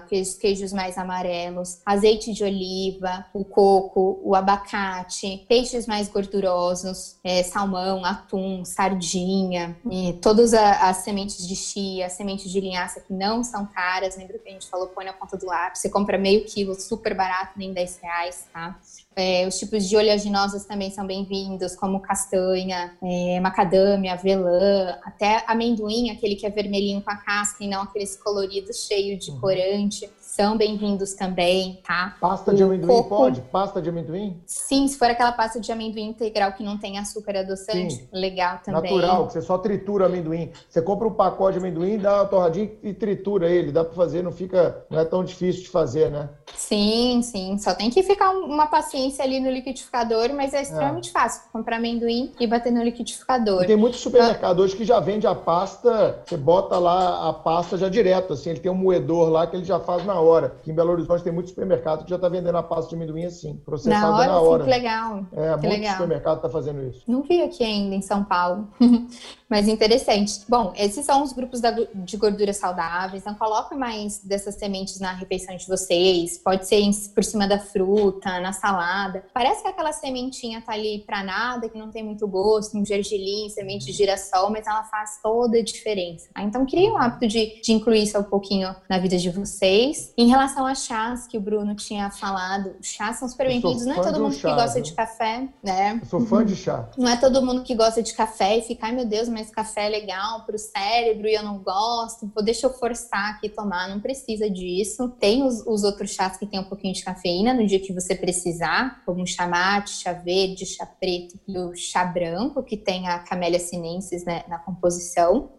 E, mas, fora esses chás, hibisco é bem-vindo, dente de leão, alfavacão, de gengibre, de cúrcuma, que são chás bem legais, anti, antioxidantes. Para você ajudar na parte aí do sono, para quem fica muito agitado à noite, pode usar um camomila, valeriana, mulungu, erva doce, capim cidreira, são bem legais, usar com uma canela também. Junto, tudo claro, barato, com toda. Né? Tudo, tudo, barato. barato Você compra um quilão, barato. vem um, é. um, sacão desse tamanho, né? e barato, fazer isso junto com a higiene do sono, cuidado próximo do horário de dormir com tela de celular, de computador, tablet, que essa luz azul bloqueia, bloqueia a produção de melatonina, né? Cuidado para não ver coisas muito estimulantes próximo do horário de dormir. Escolha é, conversar com alguém, ler um livro de outra coisa que não seja é, direito, uhum. próximo de dormir. Isso é muito né? importante mesmo. É, é importante é, sair um pouquinho é o que a gente, é um dos pilares que eu trabalho também, que é o estímulo de aprendizagem, que é você tirar o seu cérebro da zona de conforto, né? Por mais que seja um desafio diário você estudar tanta coisa, você está acostumado com a mesma matéria, o mesmo tema. Então é muito importante você uhum. fazer coisas que são diferentes para você. Pode ser uma uhum. leitura diferente, mas pode ser tocar instrumento, praticar falar outra língua, dança, cozinhar, tá? tudo Sim. que você não está acostumado a fazer. Né? Ouvir Porque podcast. aí a gente conecta outras áreas da cérebro. Boa. E fazer meditação. Meditação também é um dos outros pilares que eu trabalho na Ativisamente. É, meditação, tem gente que acha que é coisa de monge, que tem que ser muito zen, abraçar uhum. árvore, uhul. Não é. É para todo mundo, deve ser usado para todo mundo, principalmente para aquelas pessoas que, quando você fala em meditação, falam assim: ah, não, isso não é para mim, não, sou muito ansiosa e agitada para isso. Bingo! É igual terapia, né? Terapia, aquela pessoa que fala: ah, não, terapia, Deus me livre, isso não é para mim. Essas são as que mais necessitam normalmente de terapia. Sim. Então, meditação para todo mundo é, ajuda muito na clareza mental, na velocidade do processamento de informação. Você está ali no momento presente, não adianta nada você estar tá com o livro na, na sua frente e não conseguir conectar com aquilo, e principalmente em controle de emoções, que o concurseiro já tem uma vida bastante emocionante, digamos assim, e estamos vivendo uma pandemia que deixa a gente mais assim ainda. Então, coloquem aí um isso como meta, pelo menos cinco minutinhos por dia, de você sentar no seu cantinho em silêncio, prestar atenção na respiração, você já iniciou uma meditação. E, bom, como um brinde aqui, Bruno, eu tenho uma meditação guiada, se você me permitir, vou Opa. pedir para você escolher. Eu gravei uma meditação para essa época que a gente está passando, para ficar um pouquinho mais tranquilo, pensar nessa questão energética pura, e também tem uma meditação para intervalos de estudos, quando dá aquela cansada, estafa Nossa, mental, fantástico. escutar para dar um, uma recuperada, aliviar. Meus alunos gostam bastante, então acho que vai ajudar o pessoal aqui também. Fica aí um presentinho para vocês. Obrigado. Como é que o pessoal acessa Massa. isso aí? Agora fiquei curioso aqui. Dá, dá um endereço aí no seu Instagram. Como é que a galera faz para ter acesso a essa meditação? Conta pra gente, que agora a galera tá louca do outro lado.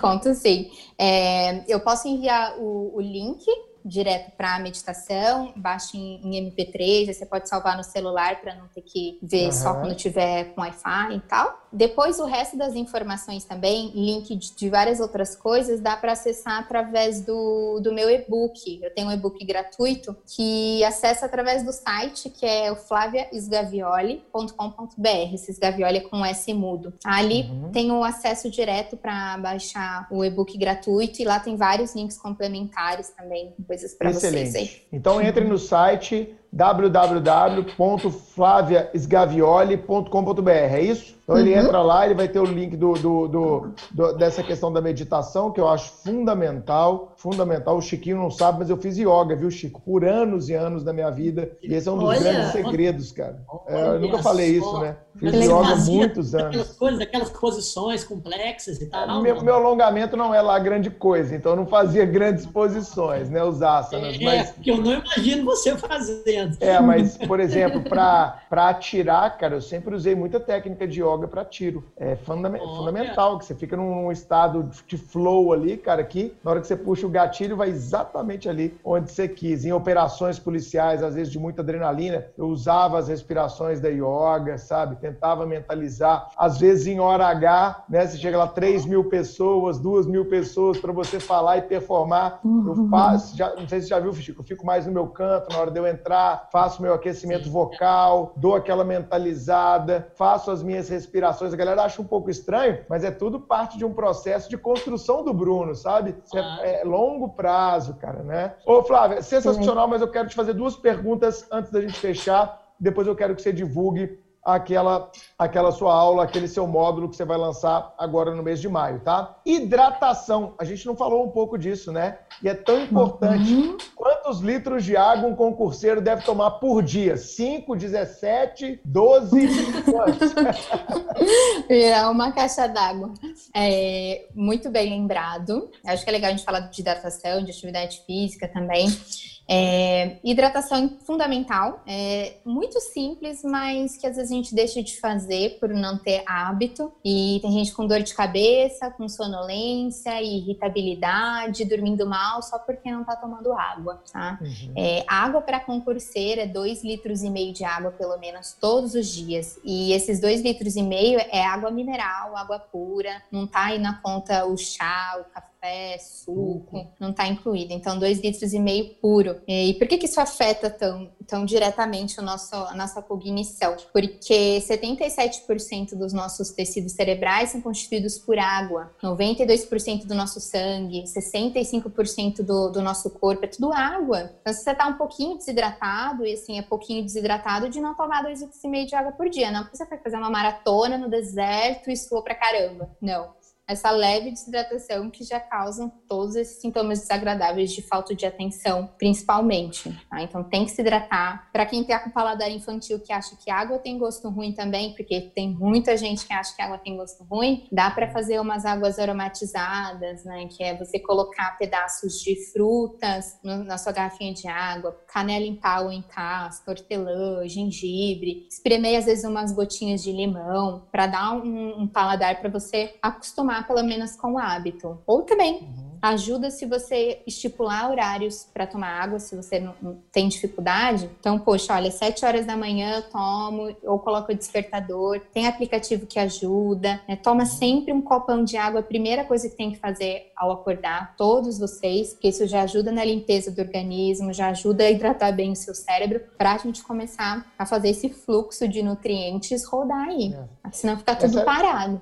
Excelente. Essa era a primeira pergunta e eu, particularmente, eu bebo muito pouca água. É um defeito grande que eu tenho. Não sei se a Carol e o Chico são assim também. Eu também. E eu sinto, e eu sinto diferença. Os dias que eu me forço a beber água, eu tenho percebido que eu tenho menos dor de cabeça.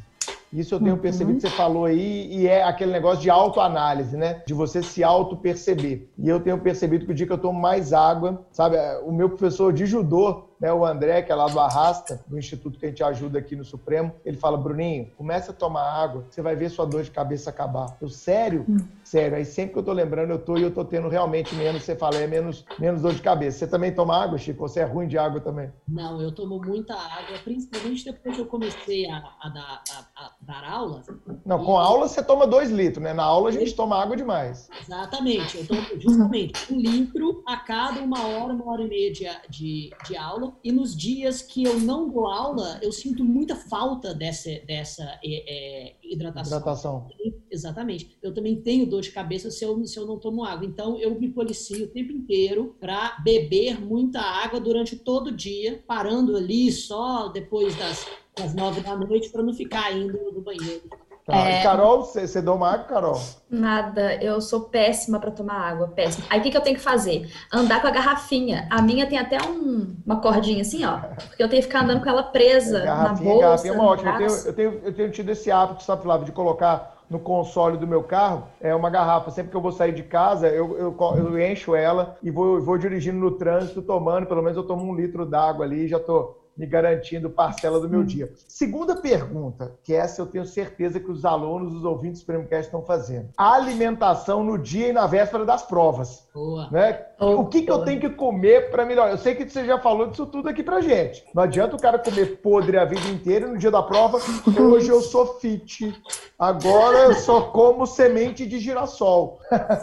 É lógico que isso é uma construção, mas no dia da prova ali, existe algum segredinho aí para a galera que vai fazer? Sim. Eu só queria complementar rapidinho a questão que você falou da, da hidratação, que para fazer essa autoanálise se está tomando água legal, é sempre observar a cor do xixi. Ele tem que estar tá bem ah, clarinho. O primeiro Gente. xixi da manhã é normal que ele seja mais denso, digamos assim. Uhum. Mas depois ele tem que ficar bem mais suave. É, tem um ponto muito importante de amenizar demais dores de cabeça com hidratação, ou se não resolver com água, o que eu vejo na minha prática clínica, assim, demais, demais, demais, é dor de cabeça crônica ou enxaqueca relacionada à hipersensibilidade alimentar. Então, se você é aquela pessoa que já foi em todo tipo de médico, de neuro, fez exame de imagens e não descobriu nada, aposte na alimentação, que assim, tem gente, paciente meu que curou dor de cabeça crônica de 30 anos, só tirando aquele alimento que fazia mal. Então, assim, é bem comum mesmo. Então, só para abrir aí a cabeça Excelente. de vocês. E hidratação também ajuda você melhorar sua percepção de fome e saciedade. Às vezes você acha que você tá com hum. fome, mas é só um pouco de sede e você se sente mais satisfeito quando tá bem hidratado, tá bom? Excelente, come Agora... menos aí, ó. Dica, dica de ouro aí, ó.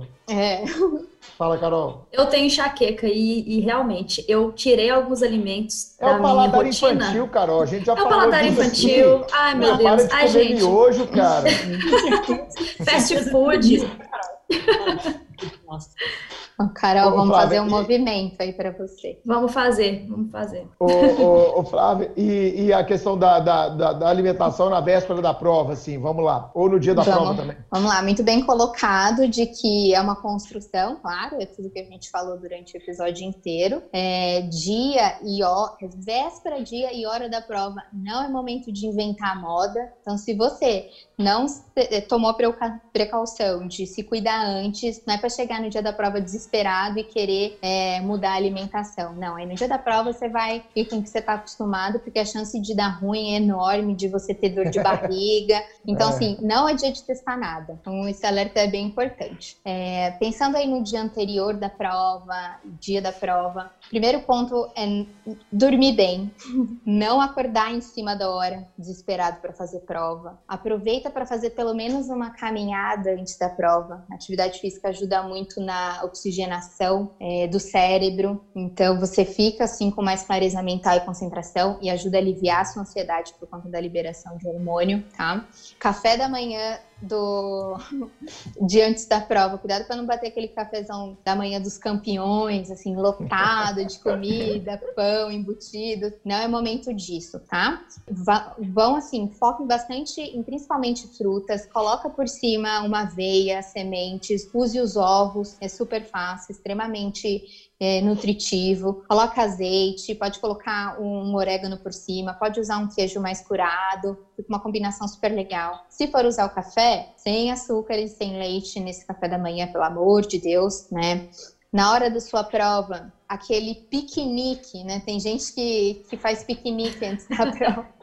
Baconzitos, o cara leva aquele Elma Chips para a hora da prova. Cheetos, o cara abre é. um pacote de Cheetos no meio da sala.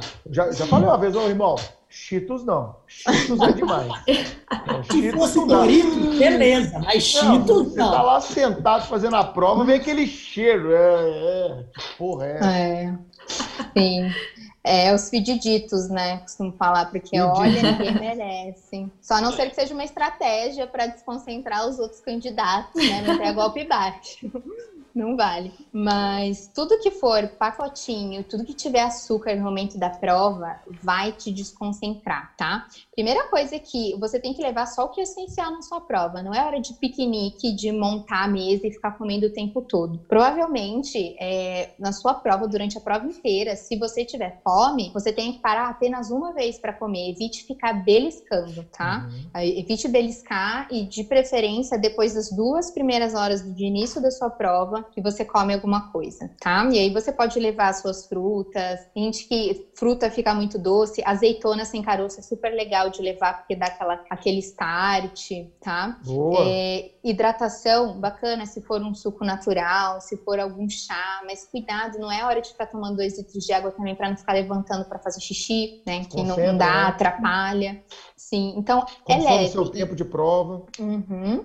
E a questão do piquenique que eu brinco, é, mas que é real. Por mais que você consuma alimentos saudáveis, se você exagera na quantidade, a gente desvia fluxo sanguíneo do cérebro para o estômago para fazer digestão. Tá ali, você comeu demais. Então, é, momento de prova, comida tá ali, caso você precise tenha fome, tudo bem tá? Mas é, você precisa de muito pouco. Tenha uhum. isso em mente. E é legal que você já vai fazendo esse teste é, durante os seus simulados que você faz em casa. Já Sim. vai testando e colocando em prática. Chocolates são bem-vindos desde que não sejam aqueles, aqueles que você comentou. É, um chocolate podrão. mais amargo, é. legal. Até um, um, um, amendoim que não seja daqueles coloridos. As oleaginosas é legal. Pode ser aquelas tá? barrinhas também, né? De castanha, amendoim. Hoje tem muita, né? Barrinha tem. de cereal que que é muito. É, tem barrinha podre também, eu sei disso, né?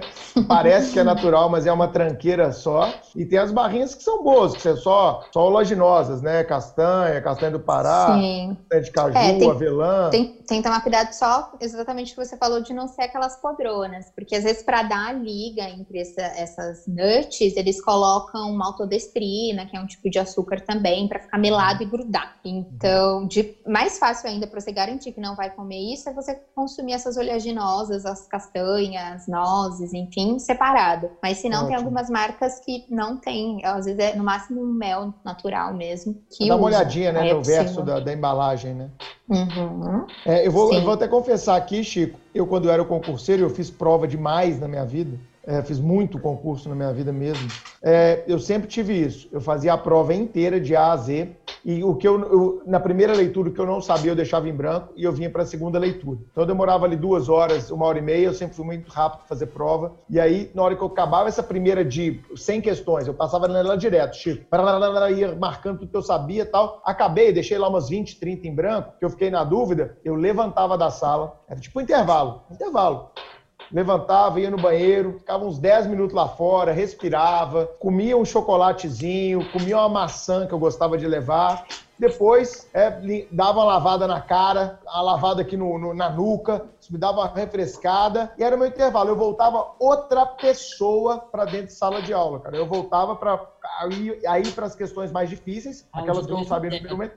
Eu sempre fiz isso. Você fazia isso também, cara? Você fazia, Carol? Você já fizeram isso? Eu sempre tive esse intervalinho. Sim. Eu tinha que ter um intervalinho na prova. Não tem problema Sim. do tempo. Eu controlava bem o tempo e tal, não tinha muito problema com o tempo. Mas essa é uma dica boa, viu, galera? De vocês. Até porque também depois de três horas abaixado, você começa a ter dor na uhum. nuca, que dar uma esticada, sabe, uma alongada. Exatamente. Eu não sei se você fazia a, isso, cara. A verdade é que o, a, a, verdade é que o cérebro ele não está muito, muito bem adaptado para fazer a mesma atividade e para passar pelos mesmos processos mentais por muito tempo eh, de uma Exatamente. só vez. E, e, esse e justamente esse contexto de você parar e, e observar outra coisa, pensar em outra coisa, se alimentar é absolutamente essencial para você retomar a produtividade intelectual intelectual. Eu mesmo, nos, nos meus estudos de economia e, e, nas, e, e nas, nas provas, né, nas provas de, de mestrado e doutorado, é, eu não só, não só faço esse tipo de coisa, como eu também, sinceramente, eu não tenho uma atenção focada por muito tempo, não. Eu paro constantemente para comer eu coisa, até estudando em casa, sabe? Estudando para dar aula, eu não, eu não fico estudando por mais de, de 40, 50 minutos seguidos, eu não consigo, não. Eu não consigo mais, cara. Hoje também eu não, não consigo, consigo, mais. Não consigo. Carol, tem que parar e fazer outra coisa. Não, até que durante os estudos, assim, eu fico. Eu, eu não costumo parar muito, não. Mas durante as provas, eu faço isso. E eu sempre falo isso com os meus amigos que também estudam. Sempre durante a prova, tirem um tempo para parar, levantar, ir ao banheiro, para refrescar, respirar, porque isso, às vezes, as pessoas acham que é perder tempo. Ah, mas eu tô fazendo a prova, vou perder tempo. Não, você vai ganhar tempo.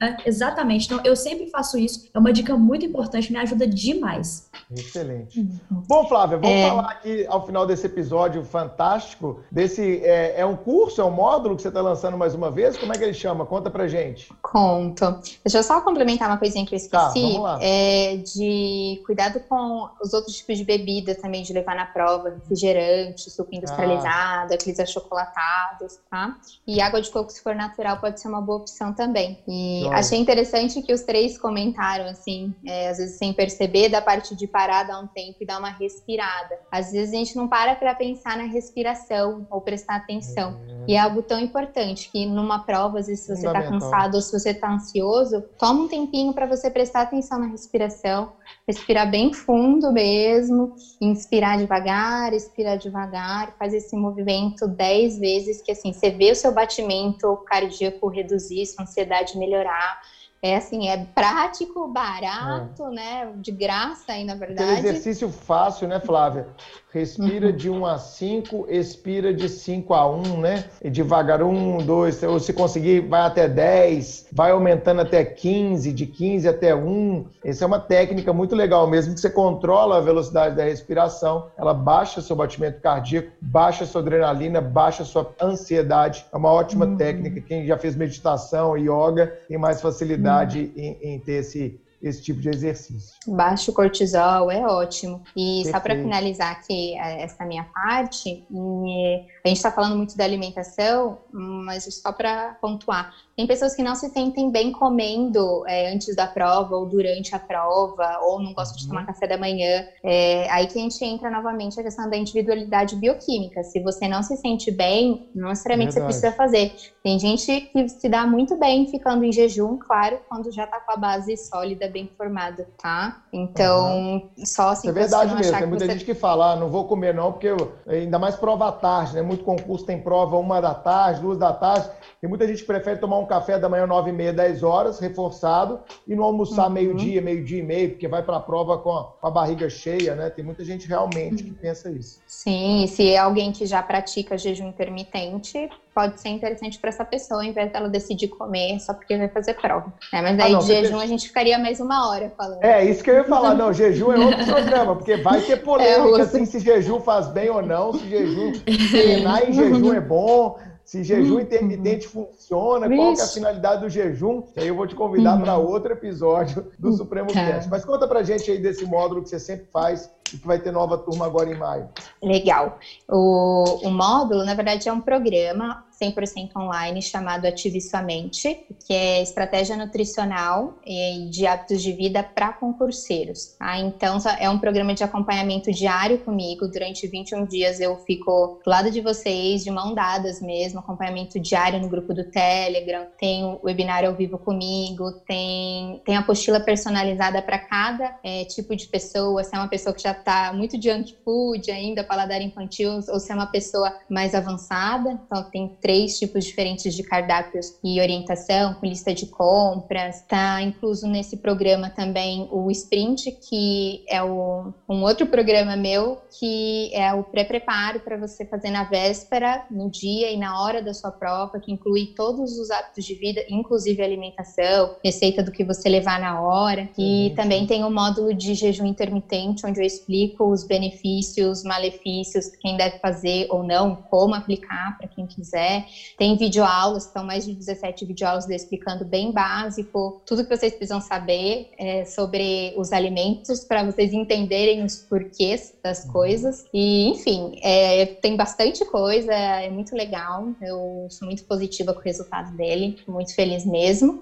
E convido vocês para participar da Ministério Ativamente, que vai acontecer agora no dia 4 de maio, do dia 4 ao dia 11 de maio, que são quatro episódios, estou 100% gratuitos, onde eu aprofundo melhor todos os assuntos que a gente conversou aqui hoje, falo dos sete, é, jogo dos sete erros dos concurseiros, as sete verdades que eles devem conhecer, falo de todos os uhum. pilares mais desmiuçados, enfim, tem bastante coisa. É, e para fazer parte da Ministério é só acessar o, o, meu Instagram, que tem o link que, que a gente comentou, para baixar o, o meu e-book gratuito também. Vocês já Qual é recebem é a programação. É... Fala seu Instagram. A gente falou do seu site, mas não falamos do seu Instagram. É doutora, abreviado, DRA, Flávia Isgavioli. Lembrando que o Isgavioli é um S, aí Gavioli. E Show. tá tudo a, por Flávia, lá. É, a Flávia é bomba, ela é estrela aí no Instagram, milhares de seguidores. Sigam lá a Flávia também no Instagram, que ela vai passar, né, Flávia, no Instagram todas as informações sobre esse supermolo aí para ativar a mente. Até eu fiquei com vontade de fazer, hein, Chico? É, também. Apesar de que hoje eu percebi que eu até como bem, eu nem, nem sabia. E vamos para aquele momento que todos adoram, a dica suprema.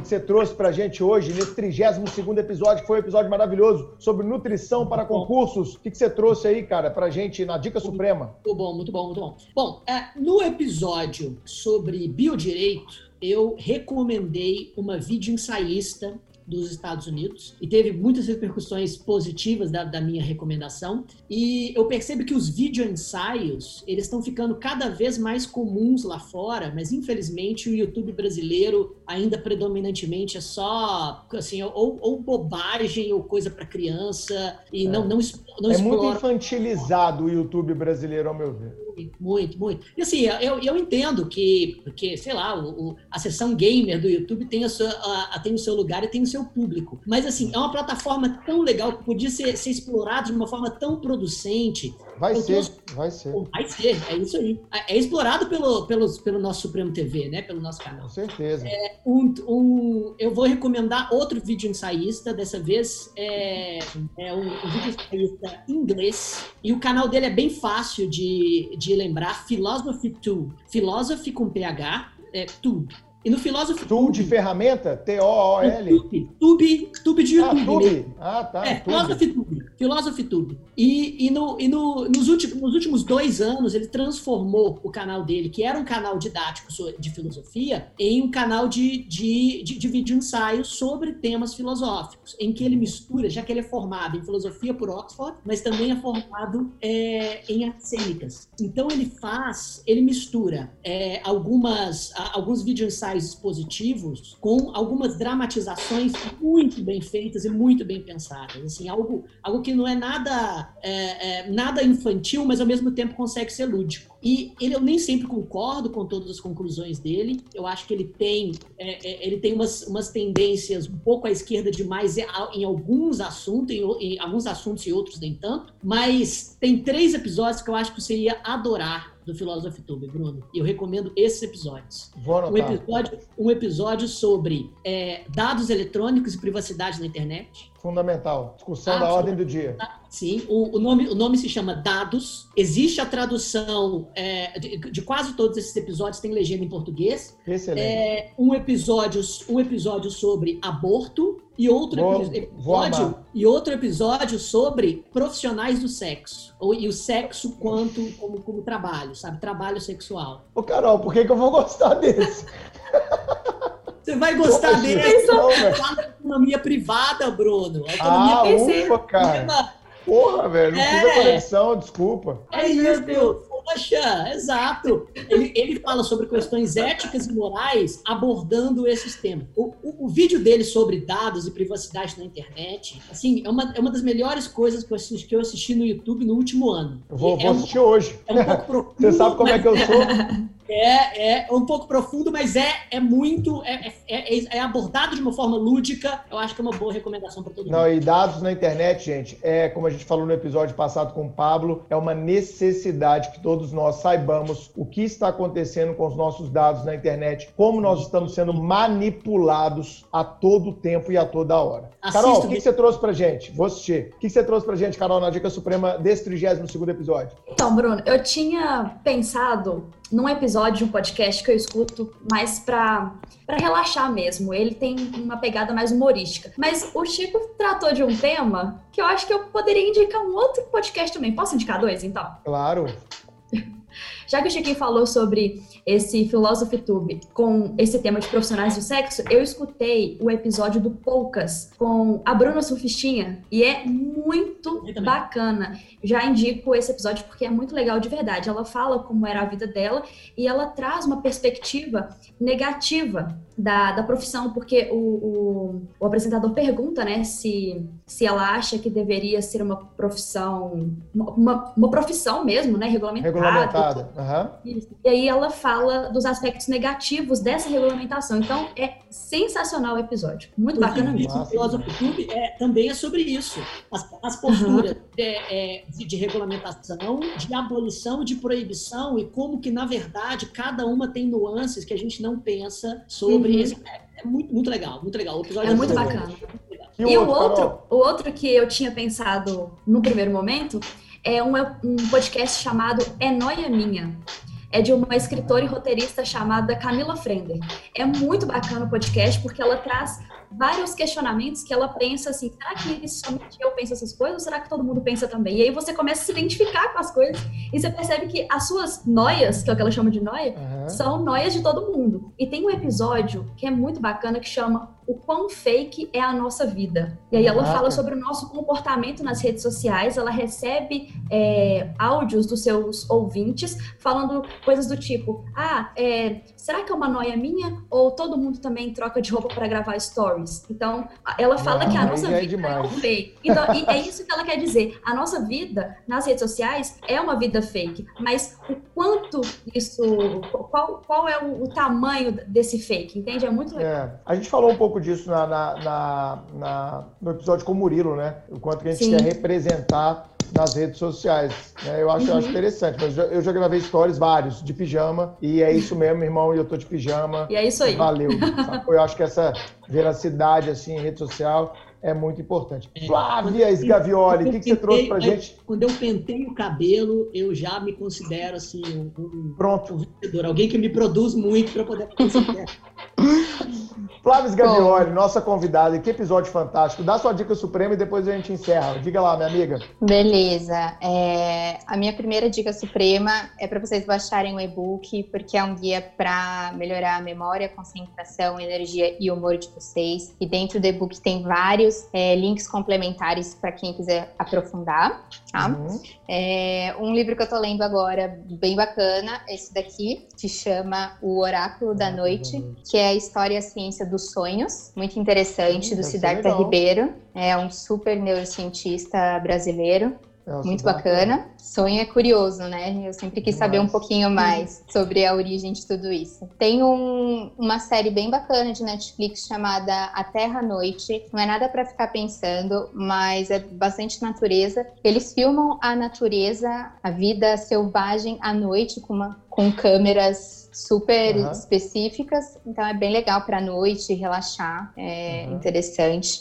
Tem um documentário também chamado Alive Inside, lindo. Preparem os lencinhos aí, porque é bastante emocionante. Que é um, um documentário sobre como a música afeta a nossa cognição. Então, é um Oh, cara que total. ele pega e coloca fones de ouvido, ele vai num asilo, né, numa casa de repouso, e faz esse estudo com os senhorzinhos. E o quanto a música é, afeta eles, as emoções, as lembranças, assim, é lindo. Assistam, é muito Inside bacana. Alive. A Live Inside. A Live Inside é no Netflix também? No YouTube? Cê- Eu não sei se já saiu do. Eu acho que já saiu do Netflix, mas no YouTube tem, com certeza. Tá. Muito bacana. E uma dica, assim, a última. Olha Não, eu, pode né? falar, pode falar. empolguei. Não, não, É, foi, são ótimas. É só porque tá rolando esse mês, gratuitamente, um, um curso do Murilo Gun. Não sei se vocês conhecem Eu ele. adoro o Murilo, Uhum. cara. E ele tá com um curso de reaprendizagem criativa dele gratuito durante esse mês. E assim, é sensacional. Terminei. Pessoal, vale muito a pena. Assim, Tá- é para tá todas as disponível? árias. Tá disponível Eu sou, gratuitamente eu sou até o final do mês. assíduo dele no, do podcast, né, do Guncast, e Sim. criei, confesso aqui, o reaprendizagem jurídica com base no reaprendizagem criativa dele. Uhum. Foi minha Você vai amar. inspiração. É sensacional. Ele fala como usar a criatividade para resolver problemas, né? E problemas não só ruins, né? Problemas é os desafios que a gente tem na vida. Muito legal. Nossa, Flávio, só dica boa. Adorei suas dicas. Quatro, cinco Uhum. dicas aí para os nossos ouvintes do Supremo Cash. A minha dica é bem simples. Um livro que mamãe me deu. é o livro do Cortella. Cortella. né? Ele, é- Uhum. é- ele- ele, é- é- tem essa linguagem muito clara, muito fácil, muito acessível. Um livrinho fininho. Minha mãe me deu de presente. Ela leu, gostou, comprou para mim. Tem um carinho por esse livro. de- tem dedicatória da mamãe aqui, né, Chico, na primeira, na primeira página e tal. Então, é, é, Por que fazemos o que fazemos? Aquele livro que você lê em um, dois dias e que é discutindo algumas coisas sobre trabalho, sobre comportamento, e eu acho que casa muito com o que a gente conversou aqui com a Flávia. Por que comemos o que comemos, né, Flávia? Porque temos essa rotina, porque podemos repaginar, podemos nos reconstruir a todo momento.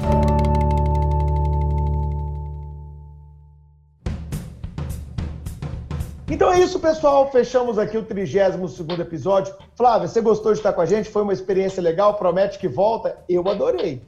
Amei, amei. Estou muito feliz de ter participado e de poder levar essa mensagem, essa conscientização para tantas pessoas. Então, desejo que vocês coloquem isso em prática e, e que pensem uma coisa. Não é tarde para recomeçar. Nosso corpo tem uma capacidade de se renovar, de se reciclar gigantesca. Todos os dias, assim que a gente abre os olhos, 50 bilhões de células são renovadas no nosso corpo. Então é, é possível fazer diferente todos os dias.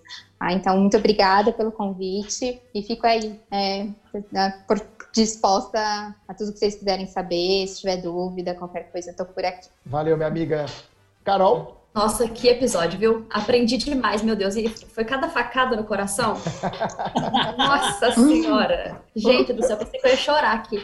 Mas, Flávia, muito obrigada pela participação. Tenho certeza que os ouvintes vão adorar esse episódio, porque realmente está um conteúdo muito bacana. E assim, acabando aqui, gente, já vou mandar mensagem para Flávia aqui. Já quero uma consulta. Eu já tô acabando o episódio, eu vou ver, eu vou ver tanto o, o documentário que a Flávia indicou, quanto o YouTube que o Chiquinho também indicou. Chico, É isso aí. Bom, gostei também muito do episódio. Muito obrigado, Flávia. Fiquei feliz em saber que os hábitos não são tão ruins assim. E fiquei feliz em reforçar a minha força de vontade para lidar com a alimentação da mesma forma que eu lido com os meus estudos, da mesma forma que eu lido com os, com os meus exercícios, com a minha saúde em sentido geral. Né, é, é mentalizar no meu dia a dia que se você não cuidar da, da, sua, da sua saúde amplamente considerada, ela, ela vai fugir de você muito, muito cedo, né? E a vida é importante Perfeito. demais para a gente negligenciar essa coisa. É isso, galera. Se cuidem durante essa pandemia, escutem e indiquem os episódios do Supremo Cast. E mais uma vez eu repito, nós do Supremo, junto com convidados especiais, como a Flávia Sgavioli, que hoje a gente teve a honra de receber aqui, nós vamos sair mais fortes de toda essa crise pela qual nós estamos passando. Eu acredito nisso e eu queria muito que vocês também acreditassem. Tchau, gente. Obrigado. Valeu. Até mais. Tchau. Tchauzinho. Tchau, tchau.